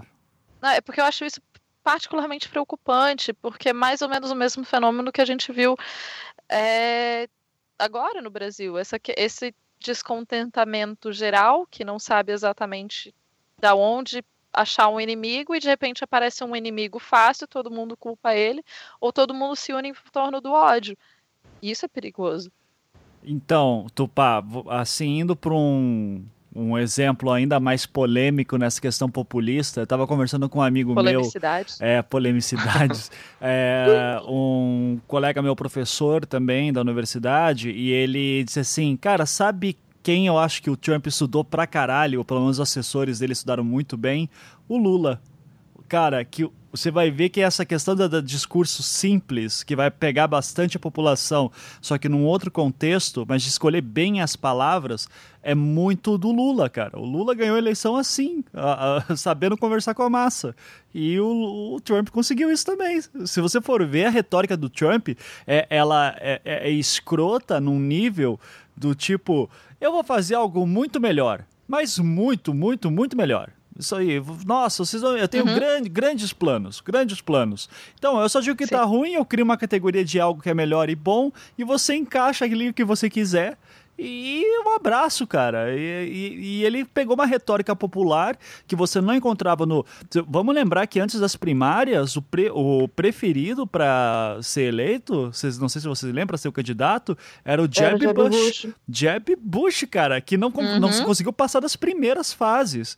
E daí, ele, nem, ele nem terminou a primária, ele saiu é. da Saiu antes. Então, é, é, é, terrível isso, cara. Você, você vai ver, assim como to, qualquer análise, o Trump foi um, um fenômeno assim, ali dentro, de justamente talvez pelo, entre aspas, despreparo político dele e dizendo. E, e ele sintetiza muito um negócio que é foda pro americano, do tipo aquele cara que, olha só, gente, eu sou rico, eu não vou roubar, porque eu já sou rico, eu sou muito rico, ele fala isso várias vezes, e eu quero que vocês tenham o mesmo sucesso que eu, cara. E eu vou ajudar vocês nisso. E, cara, e daí você vai ver as votações, ele conseguiu eh, muitos votos dos latinos, inclusive. É, é, ele é. conseguiu votos de mulheres brancas pra caralho, cara. É, é, de novo, que fenômeno que é isso, assim. E eu falo isso com tristeza, porque, porra, cara, uhum. parabéns. É um fenômeno. Vai ficar pra história aí. Sim. E foi mal. Fala aí, não, Júlia. pode falar, desculpa, eu só tava concordando, não, só concordando, desculpa. Ah, então fala aí, Tupá. É, é, eu mandei agora para vocês um link, acho que o Ivan pode deixar na postagem se ele quiser, é, com uma, é uma análise do, é do New York Times, é do New York Times é. com, com o que eles vão entrevistando as pessoas quando elas vão saindo das urnas, né? Uhum. Então tem assim, por, é, por, por sexo, por raça, por idade, por educação, educação e, e, e cor da pele, e, e dinheiro, e, e, onde mora, é, partido afiliado, enfim, é um gráfico super mega, vários gráficos super mega completos com análise de tipo quem que tá apoiando quem e onde, né? Então, assim, você vê que, por exemplo, dentre a, a, as pessoas brancas, 37% votou na Hillary e 58% no Trump. Uhum. Entre a população negra, 88% votou na Hillary e 8% no Trump. Uhum. Entre os latinos, você teve 65% para Hillary e 29% no Trump. Então ele conseguiu arrancar esses 29% ainda. Que fez muita os diferença. Muita. Os asiáticos também você tem 65% na Hillary e 29% no Trump. E outros, enfim, aí você tem mais ainda no Trump. Uhum. E dá uhum. para ver que quando você tem a parte de educação por, por etnia, assim, né, por, por é, você tem, então, o pessoas brancas é, com é, que estudaram só no college, no tipo uma escola técnica, né? Acho que o college pode ser classificado. Enfim, que te, fizeram tipo ensino médio um pouquinho a mais. Aí você tem 49 votando no Trump, mas quem mais votou no Trump são as pessoas brancas que não têm uma educação superior, 67%. Uhum. E, enfim, é muito interessante ver como que algumas ideias que a gente tem claras de quem que votou não são, não se confirmam. Se eu não me engano, especialmente na parte de, de, é, de dinheiro, a maior parte das pessoas que votou no Trump são as pessoas classe média, não são as pessoas mais pobres. É, os a... militares votaram em peso também. É, e até. O demográfico do. Ah, pode falar, O Julia. demográfico do Trump ficou muito parecido com o demográfico do, do Brexit. Hum? É, ele lembrou mesmo. Tanto é, muita gente falou que o pessoal tava zoando, né, que sei lá, os países estavam numa festa e alguém vira para pra Inglaterra e fala: Porra, Inglaterra, olha a merda que vocês fizeram. Aí eh, os Estados Unidos falam assim: não, segura aqui minha bebida, espera só um pouquinho. Eu vi essa também. Cara, que, que fantástico, né? E, e só que daí é assim: o que é, eu, eu acho que a gente tem que analisar também e reforçar um pouco. É, eu não quero que achem que a gente acredita, acreditava que a Hillary era o melhor, era a melhor não. candidata. Sim, não. Longe disso. Tanto é que o, uma, uma parte uh, dos Estados Unidos, inclusive eu cito aqui o caso da população, assim, um caso, né, que daí é da atriz Susan Sarandon, que é uma atriz super ativista politicamente, assim, ela fala muito de política, ela gosta uh, de causas ambientais, feministas, enfim, é, e ela é uma declarada é, democrata, e ela falou, eu não vou votar na Hillary, uh, daí fala, mas, mas, é uma mulher, dela fala, tá, mas eu não voto com a minha vagina, ela falou assim, e, e, ela falou assim, o que, que, mais me incomoda na Hillary é a sua política internacional, então eu não vou entrar, então eu vou fazer, eu vou, tô dando meu voto aqui para candidata do Partido Verde, eu não vou lembrar o nome dela agora, mas que era uma candidata super interessante também, só que esse é o problema, né, os Estados Unidos, os, os outros, os, os independentes, eles têm pouquíssima força. E, só que assim, nessa pouquíssima força, lembrando daquela dinâmica que a Júlia falou antes, né? Você tem, vamos dizer que tem, não, não é o caso, né? A gente tá geralmente os estados eles têm centenas de milhares ou milhões, é, geralmente milhões, né? Votantes. É, mas vamos dizer, vou simplificar aqui os números. Vamos dizer que num estado lá você tem 10 pessoas que vão votar e vai ter lá seus delegados. Quem, ou seja, Uh, quem tirar mais votos, vamos dizer que fique 5 por 4, uh, eh, perdão, 6 para 4, uh, significa que daí os delegados vão votar na maioria, né, do que a maioria falou. Muito bem. Nessa dinâmica, teve alguns casos de alguns estados em que o Gary Johnson, que era o terceiro candidato mais forte, fez a diferença de, às vezes, 50 mil votos, que foi determinante para que uh, a maioria invertesse. Então ele roubou os candidatos da Hillary e do Trump, mas com isso deu vantagem por Trump, que daí acabou ficando com a... aqueles 50 mil votos que foram para o Gary Johnson, se fossem para Hillary, fazia ela ganhar aquele estado e daí subia mais um pouquinho. E, e cara, isso... É a, é a, Marina Silva, né? É, a Marina Silva. Marina Silva, exato.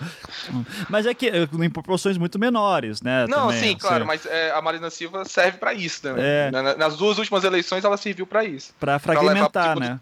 Para fragmentar. É. E como não tem segundo turno, daí fica é. nisso, né, cara? E, e de novo, é, assim, o pessoal pensa às vezes que voto não importa e tal, ali fica muito claro. Inclusive o voto de protesto ou o voto da, da Susan Sarandon, ou o que ela significava, o que ela simbolizava, e ela teve todo o direito de fazer isso, não estou criticando, mas é interessante ver nesse jogo de xadrez também que uh, dos, uh, entre o ruim e o pior, você votando numa terceira via acaba favorecendo o pior mesmo, assim. Então, isso aconteceu agora.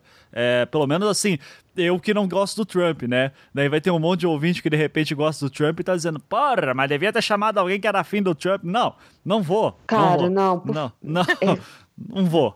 Tá, não, é não, não, não me faz sentido. É, só, só desculpa. Não me faz sentido votar em alguém que diz que tem que banir muçulmanos. Numa boa, nem que tenha sido de brincadeira. Não se brinca sobre isso num, num rally, uh, num rally lá que ele fez, cara. Então, enfim, mas fala aí, Júlia. É, só duas coisas em relação a esses candidatos. Né, quando terminou a, quando os resultados começaram a sair e que o Trump estava realmente muito na frente, eu estava olhando as menções em relação a as eleições do Twitter e começaram né, a apontar os dedos. E aí os três grandes problemas que o pessoal estava apontando para a vitória do Trump. Exatamente, os candidatos, esses terceiros candidatos que tiraram voto de quem era contra o Trump, porque as pessoas a favor dele já iam, já estavam decididas. Então, beleza, vamos votar no cara. As pessoas que estavam indecisas, que poderiam ser votos da Hillary, ou pelo menos votos né, que foram votos contrários ao Trump, é, eles acabaram optando por uma terceira né, pelo terceiro candidato, que não tinha chance e permitiu uma vitória do Trump. Também colocaram é, culpa no colégio eleitoral, né, a forma que a gente conversou. E também colocaram culpa na da questão como o voto não é obrigatório e como não é feriado nos Estados Unidos e nem todos os estados permitem que você mande o voto pelo correio ou vote ausente, né, não estando no seu estado, isso também fez com que pessoas não fossem votar. Já que eu não sou obrigado, eu vou ficar na minha casa. Uhum. Então, todos iriam votar na Hillary? Não, não todos. Mas aquele negócio, já que eu vou ter que levantar e ter que ir até lá votar, eu não quero que o senhor laranja ganhe. Então, eu vou pegar e já vou votar em alguém que não que não seja ele. Então, esses três pontos ficaram abertos em relação à eleição, porque foram os três pontos que você acaba você pode mudar ou não. É, e, de novo, isso já aconteceu antes. O, o, Roosevelt, o Ted Roosevelt, ele tentou um terceiro mandato como um, né, sem ser pelos republicanos, e permitiu que o Wilson chegasse ao poder. Então, não é novidade esse tipo de coisa. O colégio eleitoral é um problema para os Estados Unidos que eles não conseguem resolver. Uhum. Sim. E o, o Felipe levantou a mão também? É, é, tu falou antes que não, não, não consegue, não conseguiria conversar, né, com alguém que é um eleitor do, do Trump, né? E a minha esposa ela trabalha com, com a menina, ela é brasileira, ela mora aqui na Colômbia já há algum tempo, ela é casada com um francês. E ela ela é evangélica e ela defende, cara, com unhas e dentes, o Trump e, e minha esposa conversa com ela todos os dias. Mas aí ela chegou hoje dizendo que, graças a Deus, que ela faltou. Uhum. Porque ia ser um inferno hoje o trabalho com ela. ela. Inclusive, ela falou uma coisa interessante, que os mexicanos, ela trabalha numa empresa que tem pessoal da América Latina toda, e aí ela disse que os mexicanos estavam lá todos realmente com assustados, assim, mais do que nós, porque a gente fica por uma questão mais conjuntural, assim, é, é, é, mais distante do que no México, né? Ela disse que os mexicanos realmente estavam é, assustados com o que poderia acontecer. Uhum. É, a, a, gente não tem uma fronteira, né? Do, é, diretamente. Não sem razão, né? Ah, sem dúvida. Uhum. É. Agora, essa coisa de conhecer alguém que, que vote no Trump ou que apoie o Trump, qualquer coisa assim, eu tenho uma colega que que apoia, mas eu não me dei o trabalho de conversar sobre esse assunto com ela, até porque eu, eu prefiro manter uma relação amigável com ela. Ela é do meu grupo de pesquisa. Eu não tenho motivos para não ter uma relação amigável com ela. Perfeito. É, mas, de qualquer forma, é tipo, é, é muito esquisito de ouvir e eu vi muitas análises no meu Twitter, eu sigo um moço também coisas de trabalho, né? Eu conheço muita gente, sigo e me relaciono com muita gente religiosa. É, e ele estava comentando, ele falando como gerou a, a eleição do Trump gerou instantaneamente um ódio aos evangélicos, assim, muita muita crítica direta aos evangélicos porque foram eles que colocaram teoricamente, tem uma análise corrente de que foram os evangélicos que colocaram Trump, que fizeram ele passar de começo nas, na fizeram ele passar, ai, como fala esse negócio? Que, porque ele passou para ser candidato. Isso, esse negócio aí. Obrigado. é, e daí, então, ele estava falando, e de novo, eu acho que é essa coisa, a gente tem, e a gente falou isso várias vezes já, como a gente não pode generalizar o voto e não pode dizer, não pode cair no reducionismo de achar que tem um inimigo também, que foi o grande maligno que elegeu o Trump. E na real, eu acho que isso é o mais assustador, né? Não, não, não tem uma coisa que elegeu o Trump, é um conjunto de fatores uhum. terríveis. Deixa eu jogar então uma, uma possibilidade aqui que o pessoal lá na Cracóvia jogou e eu acho que seria legal para homenageá-los aqui. Então, um beijo para Cracóvia. Mas que é, se o Bernie Sanders estivesse concorrendo vocês acham que teria chance? Porque vou até desenvolver melhor. Boa parte da retórica do Trump foi mostrar Hillary corrupta e principalmente, cara, as últimas semanas vocês devem ter visto a quantidade de postagem do WikiLeaks sobre os e-mails da Hillary uh, que vazaram né, do servidor dela, e até agora ninguém sabe de onde veio isso. Nisso a Hillary já começou a falar que foram os russos. E, e, cara, como a coisa escalona de um jeito sinistro, né? Porque até o início do ano tava uma campanha forte para como o Obama vai deixar o cargo em breve, ele pode fazer anistia, né? Ele pode perdoar uma série de é, criminosos que ele acha que poderiam fazer, uh, que de repente não, não, não deveriam estar tá passando por que estão passando. E estava tendo uma campanha forte para ele perdoar o Snowden. É, o Snowden que está morando no, na Rússia. E daí, de repente, a Hillary solta nos debates que o vazamento teria sido feito por hackers russos. E daí eu já vi gente falando, relacionando que o, o Snowden teria vendido informações é, para o governo russo sobre os, os servidores da Hillary. E, e eu não vou dizer que isso não faz sentido, mas que, que infelizmente, senhor Snowden, você não vai ter perdão nenhum, porque só nesse boato aí ninguém vai botar a mão no fogo. Mas, é, e, e, o Sanders, querendo ou não, nesse ponto, ele não tinha. Ele não. não no que, o Trump, eu não vejo possibilidade no que, que o Trump poderia bater no Sanders, porque Uh, os debates foram muito o Trump batendo na, na, questão da reputação da Hillary, da maneira como ela, uh, da história dela com o do marido dela, principalmente, ele atacava muito a história. Olha, você fala de mim, mas o teu marido fez coisa pior, uh, ou do mesmo nível, pelo menos, e os teus e-mails, e você é corrupta, e etc, etc. E o Sanders, vocês acham que ele teria chance? E aí, uh, Júlia, um... você primeiro. Tá, é, é bem difícil de, de prever como faria o, San, o Sanders, porque assim, é, ele tiraria muitas pessoas de casa? Provavelmente. Principalmente eleitores mais jovens. Ele afastaria uma parcela dos eleitores? Também. Principalmente eleitores mais velhos. Então, fica bem complicado fazer esse se o Sanders tivesse passado, porque ficaria literalmente, ou a gente tem o maluco, ou a gente tem o que eles iriam pintar como um comunista. E para os Estados Unidos, um comunista é uma coisa muito complicada. Uhum. Então, é, seria bem eu, eu, eu gostaria de acreditar que o Sanders ganhava. Mas eu acho que ia ficar. Eu acho que o mapa não ia acabar mudando muita coisa. Ele ia ficar muito forte, principalmente nas costas. Poderia levar até a Flórida. Eu acho que talvez isso pudesse acontecer, ele levar a Flórida. E, mas o, o meio oeste, o, o centro da parte central dos Estados Unidos, eu acho que não teria mudança nenhuma. Uhum. E aí, Felipe, você, cara? É, eu, eu não sei se o fato do Sanders ser judeu poderia afetar alguma coisa, porque, enfim, seria o primeiro presidente judeu, né, e tudo.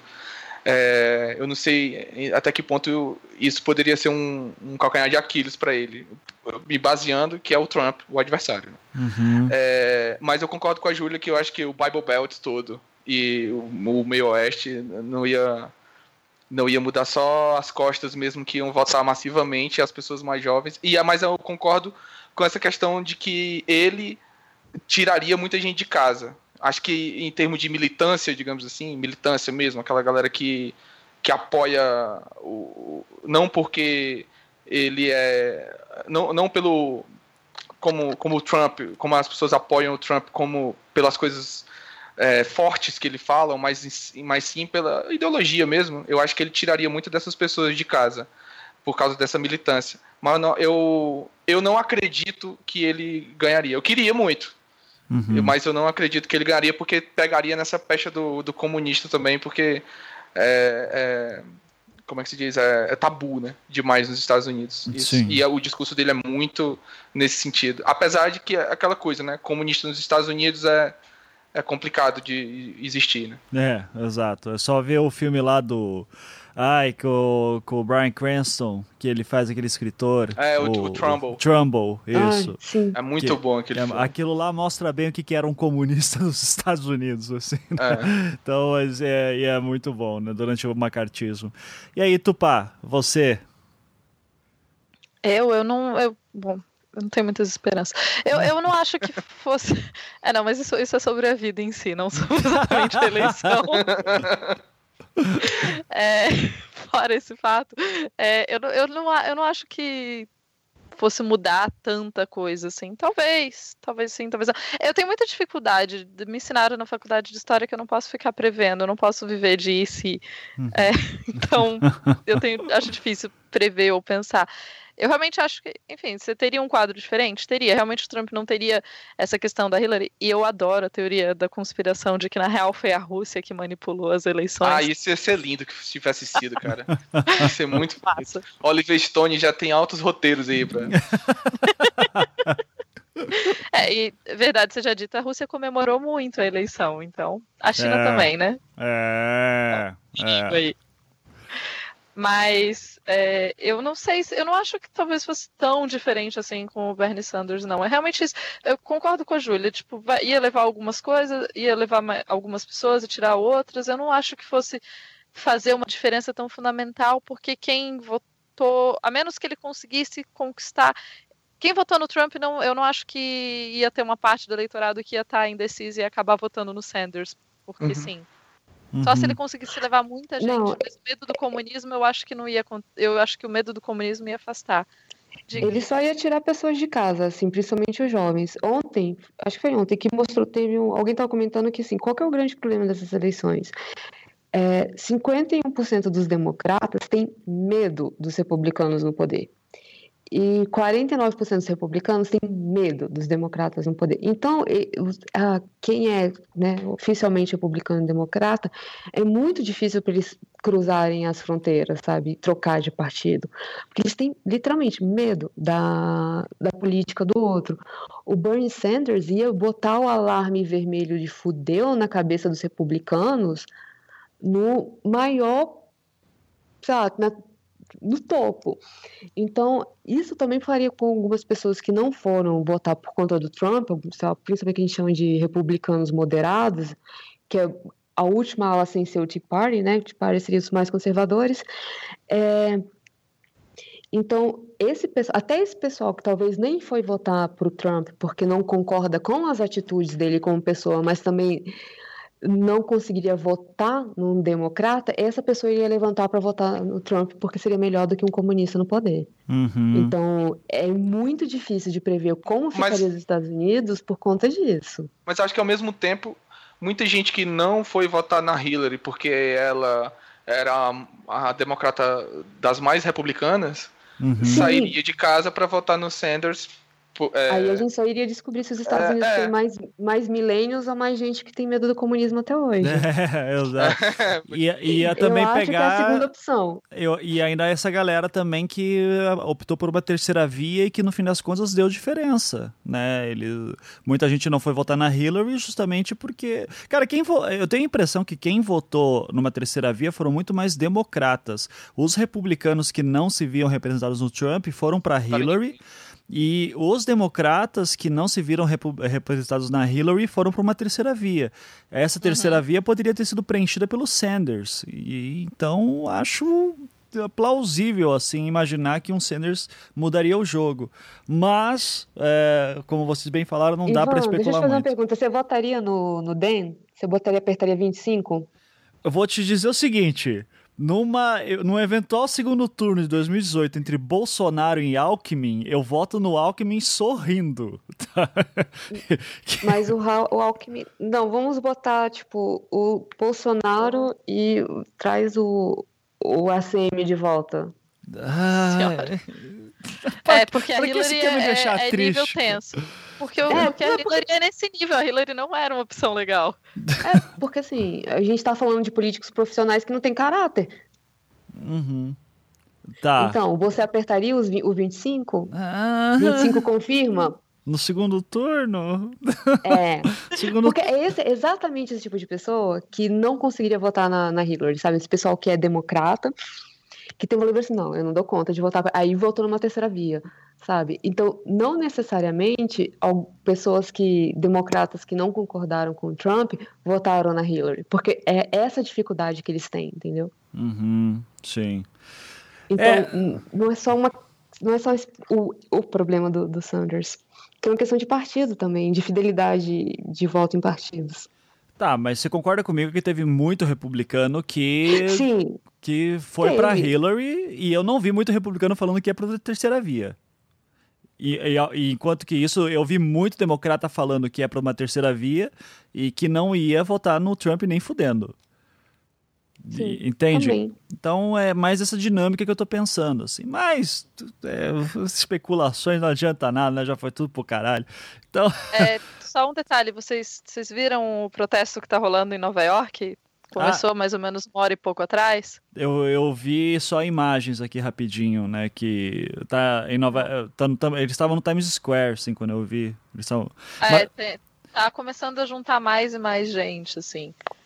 De- Cara. Porque E isso, é, Algumas isso é coisas- novo, isso é novo, Júlia? Já teve outras vezes, assim, tipo, dia seguinte da eleição, galera ir pra rua e protestar? Tipo, terceiro turno no Brasil?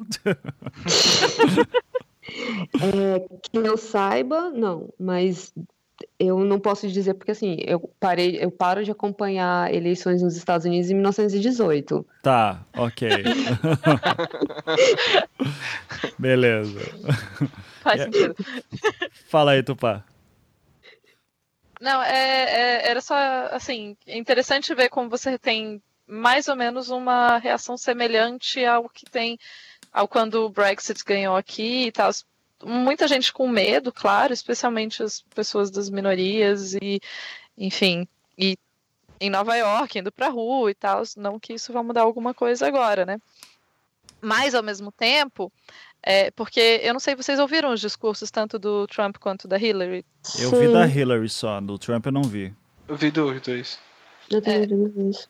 O, o do Trump é primeiro essa, ele já, o discurso dele, assim que ele já estava mais ou menos certo que ia ganhar e ele, enquanto ele está fazendo o discurso, vem a notícia de que ele ganhou oficialmente. O discurso dele é, é já um discurso mais conciliador, mais dizendo que está na hora da gente vamos esquecer as divisões, aquele papinho mole, né? Uhum. Vamos esquecer as divisões, vamos, vamos todos trabalhar governar para todo mundo. é, vai ser lindo, a gente vai ter flores, qualquer coisa do tipo. E, e a Hillary não se, não se pronunciou ontem, né? Ela só se pronunciou hoje, provavelmente para fazer um discurso mais pensado, porque, como a gente já disse mais de uma vez, ela é uma, uma política experiente nesse, nesse quesito. Ela estava vestida de preto com roxo no discurso, Uhum. que eu achei bem interessante a escolha de cores. é... é, bem...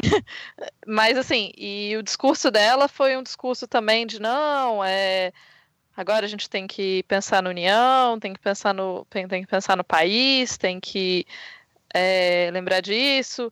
Ela falou umas frases bonitas, assim, que acaba pessoalmente para mim acaba tendo acaba sendo mais, mais fácil de, de cair nesse discurso um, um discurso mais de tipo ah eu queria lembrar toda toda menina que está qualquer todas as meninas especialmente as mais novas que estão assistindo que eu posso não ter ganhado a presidência mas que toda que mulher com, vocês vocês têm a possibilidade de fazer o que vocês quiserem que é, a força está com vocês, que vocês não são, não precisam ficar em casa, que vocês não têm que ser bonitas para que isso foi uma questão que o Trump bateu muito, né? Que ele sempre falava, né, que mulher tem que ser bonita, Uhum. imagina.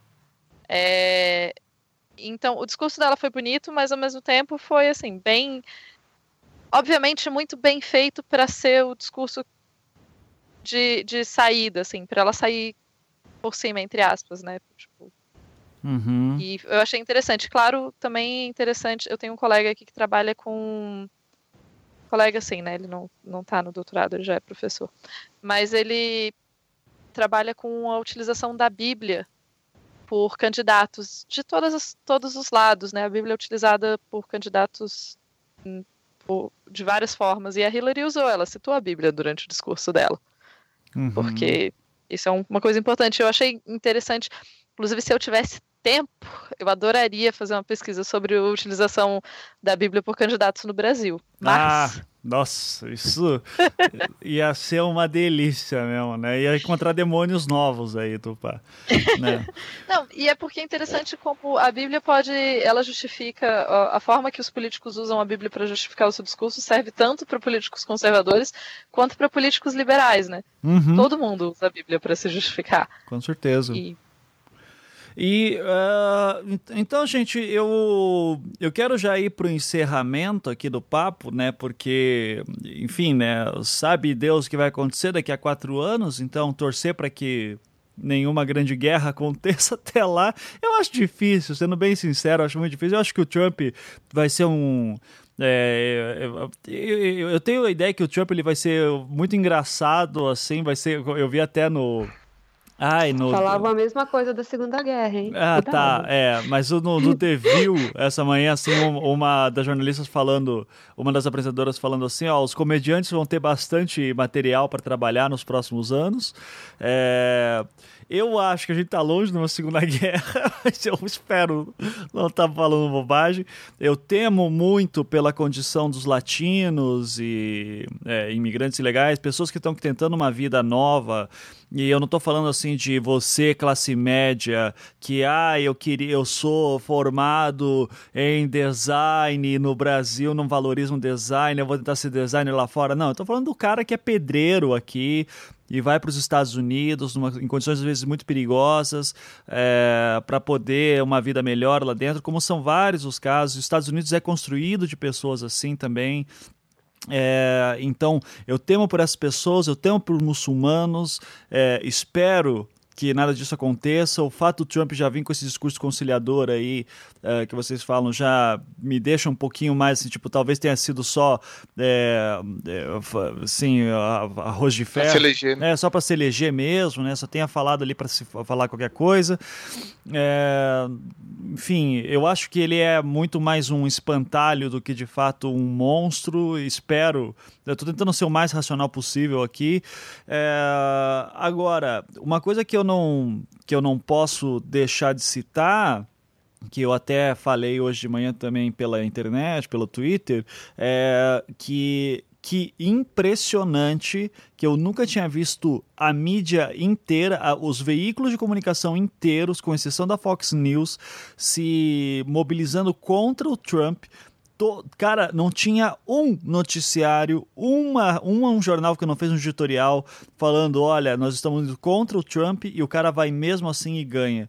Então, ah, não sei, mas como eu falei, eu acho que a gente tem que começar a repensar qual que é o papel, qual que da mídia, né? Qual que é o poder da mídia, né? A gente acredita que ela consegue manipular a massa, assim, tal, e eu tô achando que os poderes, de fato, estão mais líquidos aí, para usar o termo do Bauman, né?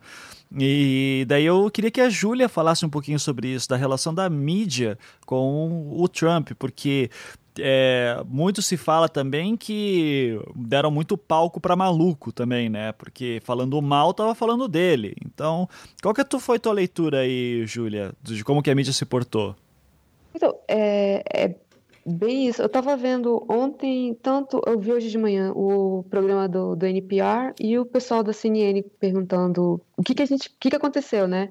Como é que ninguém conseguiu prever isso? E foi mais ou menos o que você falou. Ele ganhou muito espaço de mídia gratuita, porque todo mundo falava dele. Então, ou porque ele falou alguma coisa maluca durante né, o, aquelas, ah, os comícios dele, ou porque ele falou, fez alguma besteira, ou porque vazou algo dele. Só que quem falava dessa forma, muitas vezes era em tom de piada. E ficava aquela ideia de que é engraçado. Quando falavam da Hillary, ficava meio sério. Então dava a ideia de que aquilo ali era mais pesado. Então o Trump, além de estar o tempo inteiro na, na mídia, é, muitas coisas que ele fez, as pessoas tinham tendência a perdoar. Então, ele conseguiu se projetar dessa forma. E outro problema da mídia norte-americana é porque ela está falando simplesmente para as duas costas, para cidades grandes. Então, ela montou a pesquisa dali, ela está fazendo pelo gosto daquelas pessoas, e agora eles caíram, eles esqueceram de olhar para o resto do país. Uhum. Sim. É, ou seja, a gente está falando de uma. Talvez. Alguém até falou para mim no Twitter que, é, ao falar que a mídia tem que ser repensada e tudo isso, eu estaria ignorando as rádios é, do, do, interior dos Estados Unidos e tal. Só que, de novo, o que eu vi, pela, principalmente pela NPR, é, que pegava alguma dessas transmissões e falava, eu vi muito pastor republicano indo contra o Trump, cara. Então, também não foi aquele, aquela massa vermelha total, assim, existia pontos de resistência, mas no fim das contas, pegou isso aí. Então. Uh... E, e, tem a questão também de que quem ia votar no Trump quem né, decidiu votar nele não decidiu na semana passada, não decidiu mês passado. Sim, muito fiel, decidiu, né? É, decidiu na hora que okay, ele vai ser o candidato, beleza. Quem vai ser o candidato deles? A Hillary. Qual dos dois é pior? Ah, eu acho menos pior o Trump. Então, beleza, eu vou votar nele. Uhum. Os indecisos, né, que era um, uma quantidade de votos muito grande, eles estavam no estilo des desolados com a vida. Muita gente estava considerando não votar para presidente e votar só nas outras coisas, porque, né, alguns estados foi entrou para votação legalização da maconha, questão de uso de dinheiro público para igrejas, então eles iam votar nas outras coisas, votar para senador, votar para né, para os deputados, mas não iam votar para presidente porque não ia dar conta. Uhum. Então, eu não sei se, se, o grande problema foi a grande mídia. Teve um problema com relação à pesquisa. Eles vão ter que que rever a forma que eles fazem pesquisa nos Estados Unidos. Aliás, Agora, em tudo, né? Se... Aqui no Brasil é. também erraram pra caralho, então... Então, é, a questão das pesquisas tem se mostrado bastante complicada, e aí eu, como estatísticas não é minha forte, é, eu não sei nem como é que eles fazem é, esse negócio, então não, não vou chutar qual que seja uma solução, mas que tem que ser refeito, tem, tem que ser refeito, eles têm que pensar como é que a gente vai fazer para entender os Estados Unidos. Porque o pensamento das pessoas, dos Estados Unidos como nação, ele é muito difuso. Você não pode achar que todo mundo ali pensa de uma mesma forma.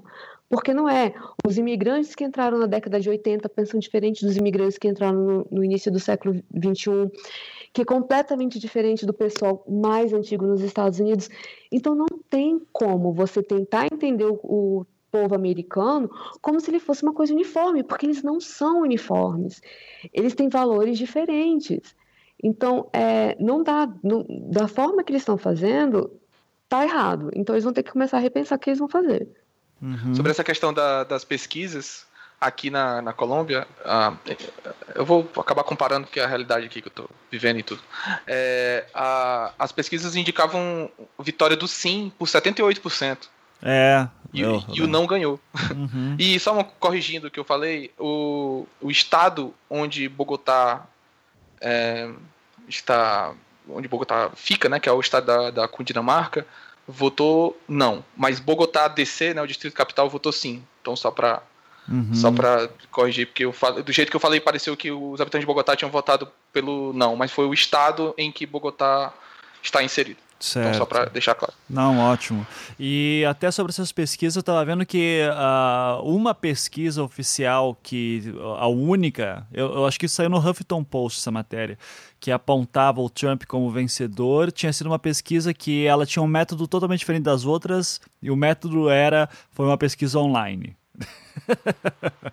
Acredita nisso? Então, de repente, essa vai ser a solução para a galera. Não sei. Mas eu sei lá, quando meus alunos em TCC chegam com pesquisa feita, no, feita online, eu já torço o nariz. Assim, eu vou, vou, vou, vou ter que repensar meus valores aqui, pelo jeito.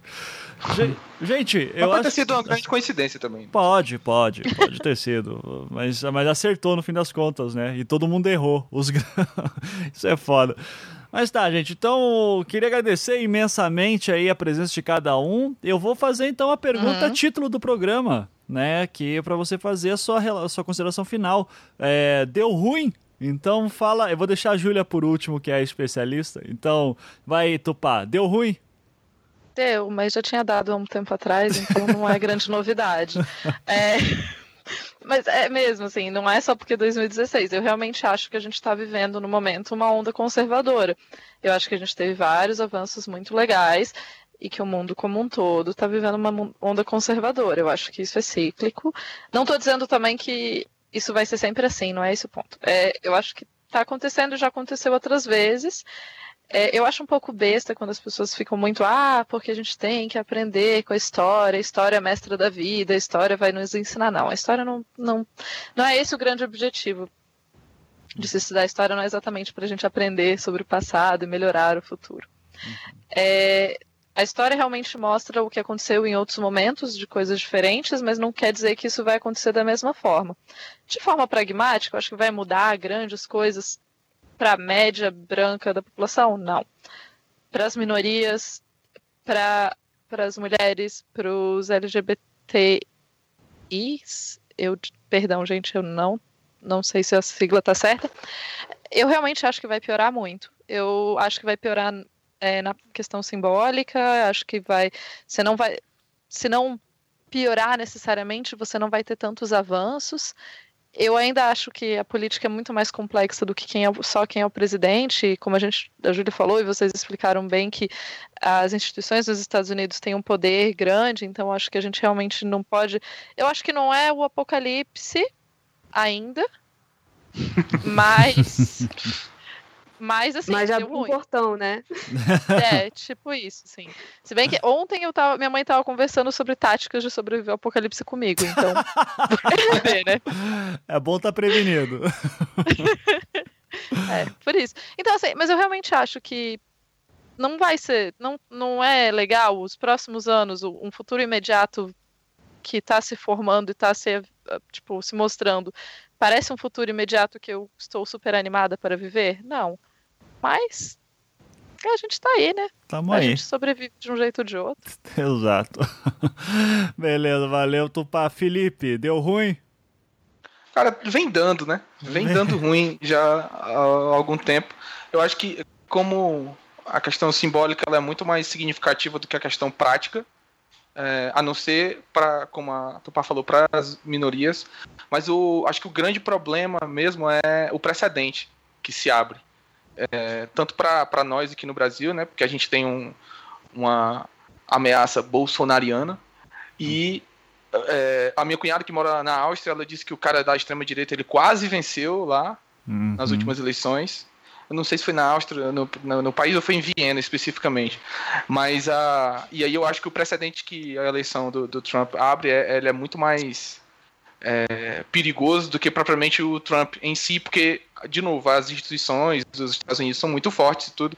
E, e eu acho que, no, no final das contas, o, a, todo o staff dele, sim, eu acho que ele segura um pouco a, a, a língua dele, e acho que a língua dele era muito mais para se eleger do que propriamente para, de fato, construir um muro uhum. para o México pagar. Para citar um exemplo. Então, acho que sim, deu ruim é, mas como um precedente que se abre para o que vem por aí, principalmente em 2018 no Brasil. É, perfeito. Beleza, então. Obrigado, Felipe. E, Júlia, vai você, daí eu encerro. Tá, é, sim, deu ruim. É, não só, só a questão simbólica, o, corre o risco do Trump poder eleger até três é, né, na Suprema Corte, juízes da Suprema Corte, isso pode representar, em relação a liberdades individuais e perseguição de, de minorias, né, de diminuir a questão jurídica, de permitir de liberdade para essas pessoas, bastante tempo, é, porque a gente não sabe quem que ele vai colocar e como que ele vai colocar, ainda mais porque se for nesses primeiros quatro anos, ele vai ter maioria nas duas casas, então fica mais fácil para ele aprovar um nome. E você pode acabar, principalmente em relação à questão dos trans e a questão do próprio aborto nos Estados Unidos, uma, um regresso muito forte. É, isso para mim é uma coisa extremamente complicada. Vai ter um aumento do nativismo norte-americano? Com certeza. Estava é, olhando aqui, muita gente já está dando relato de. Não, não, sei até que ponto isso é verdadeiro, por conta de coisas de Twitter, né? Mas de gente já relatando é, ser xingada em rua, esse tipo de coisa. E eu não duvido que isso seja verdade. As pessoas, que foi exatamente o que o Felipe falou, abre precedente. Os Estados Unidos acabou de provar para si mesmo do que ser um bullying funciona. Você pode simplesmente chegar e ameaçar as pessoas, falar que, que né, as, que os, os mexicanos são todos estupradores, que você vai ganhar uma eleição.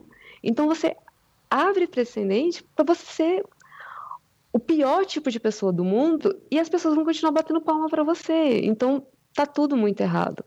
E a questão da política, eu nem sei, eu nem, não vou nem falar se ele vai conseguir construir o, o muro, se não vai, mas que vão tentar passar uma série de, de leis que vai tornar que vão tornar a vida de quem não é branco, classe média e protestante mais difícil, vai, vai provavelmente vai acontecer. Uhum. Sim. Só para explicar também o termo que a Júlia usou, que o nativismo vai crescer. Nativismo é essa questão de ser o verdadeiro americano, né? Em termos mais simples. É, né? é, o, é um sentimento que as pessoas têm em relação ao imigrante, contrário aos imigrantes que eles se consideram como não americanizáveis. Uhum, então são, são os imigrantes que, você, que eles batem o olho e não conseguem ver um americano ali. Uhum. É, porque nos Estados Unidos só tem índio, né? Só tem os Apache, só tem os Cherokee, né? Então, né? Não, então... O conceito não é meu, reclama com o Raihan. Não, não. não. Que, que... Tô... Não cunhei o conceito, só trabalho com ele. Você sabe que eu não tô falando de você, Júlia, fica tranquilo. Bom, gente, então eu para terminar eu vou falar que deu ruim, mas que isso já estava sendo colocado há tempos e vocês vão se surpreender. Mas sabe todo esse papo de nostalgia dos anos 80? Ai, como era bom Star Wars! Ai, como era bom De Volta pro Futuro! Ai, o ET! Ai, não sei o que. Stranger Things, legal pra caralho, anos 80, sabe? Toda essa onda oitentista. Então, a gente acabou de voltar agora. Estamos vivendo um Brexit em que você pode pensar que uma Theresa May é uma nova Thatcher, talvez, né? E você tem agora o Trump aí no lugar do nosso querido Ronald Reagan. Então se prepara aí, o Putin ali também com, com os missilzinhos, muito louco. E numa época em que você tem é, NSA, armas nucleares e tudo isso na mão de um cara que tem um bronzeado laranja. Então, cara, a gente tá vivendo uma versão piorada dos anos 80. Isso é verdade. E parabéns para todos os que têm nostalgia daquela época de merda. Porque puta que pariu. Não é. Não, os anos 80 não foram tão bons assim, cara. Na boa. E, e agora vocês vão ver Aí... na pele. E quem, pra quem. 2.4 de 2.5 de Black Mirror pra você, tá? Ou 3.5, desculpa. 3 pontos, obrigado. Isso, quem gosta, quem gosta de, de livro, de coisa de futuro distópico, a gente nem só, dá só pra ligar a TV agora, olha só que lindo. Olha que legal, né? Você... A gente tá vivendo o nosso próprio futuro distópico. É, é aquela, aquele medo que os anos 80 tinha de guerra nuclear e tal. Agora, agora fica tranquilo, cara. Agora o Oriente Médio antes era a guerra do Kuwait, né? E tudo isso.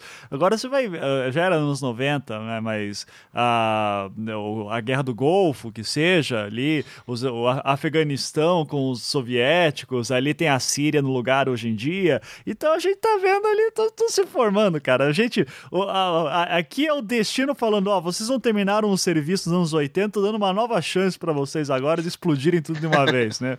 É, é isso, cara. Então eu tô esperando aí daqui a pouco o Figueiredo subir da, da cova e virar o presidente por eleições indiretas daqui a pouco, né? É, e, é, e é nóis. Ó, presidente, presidente zumbi, de acordo com. Claro que isso é uma anedota de escola, né? Mas de que em algum um aluno. Uma colega minha jura que aconteceu na sala dela, que um, alguém perguntou pro professor, o professor dando aula de Era Vargas, e o professor falou, não, mas Professor, deixa eu ver se eu entendi. Vargas suicidou-se no primeiro ou no segundo mandato? Porque então saibam que Vargas foi o nosso primeiro presidente zumbi. Se a gente tá para ter o Figueiredo de volta, teremos o segundo. Olha que maravilha. Excelente. Então é isso. Então, parabéns aí à nostalgia dos anos 80. Estamos vivendo ele agora. Olha que delícia, né? Uh, gente, queria agradecer novamente. Então, é, alguns links que estamos na postagem, os que não tiverem aí vocês reclamam em algum lugar e daí talvez eu responda. E é isso, né? Um beijo para todo mundo e seja o que Deus quiser. Vamos dar tchau, gente. Tchau, tchau. Tchau. tchau.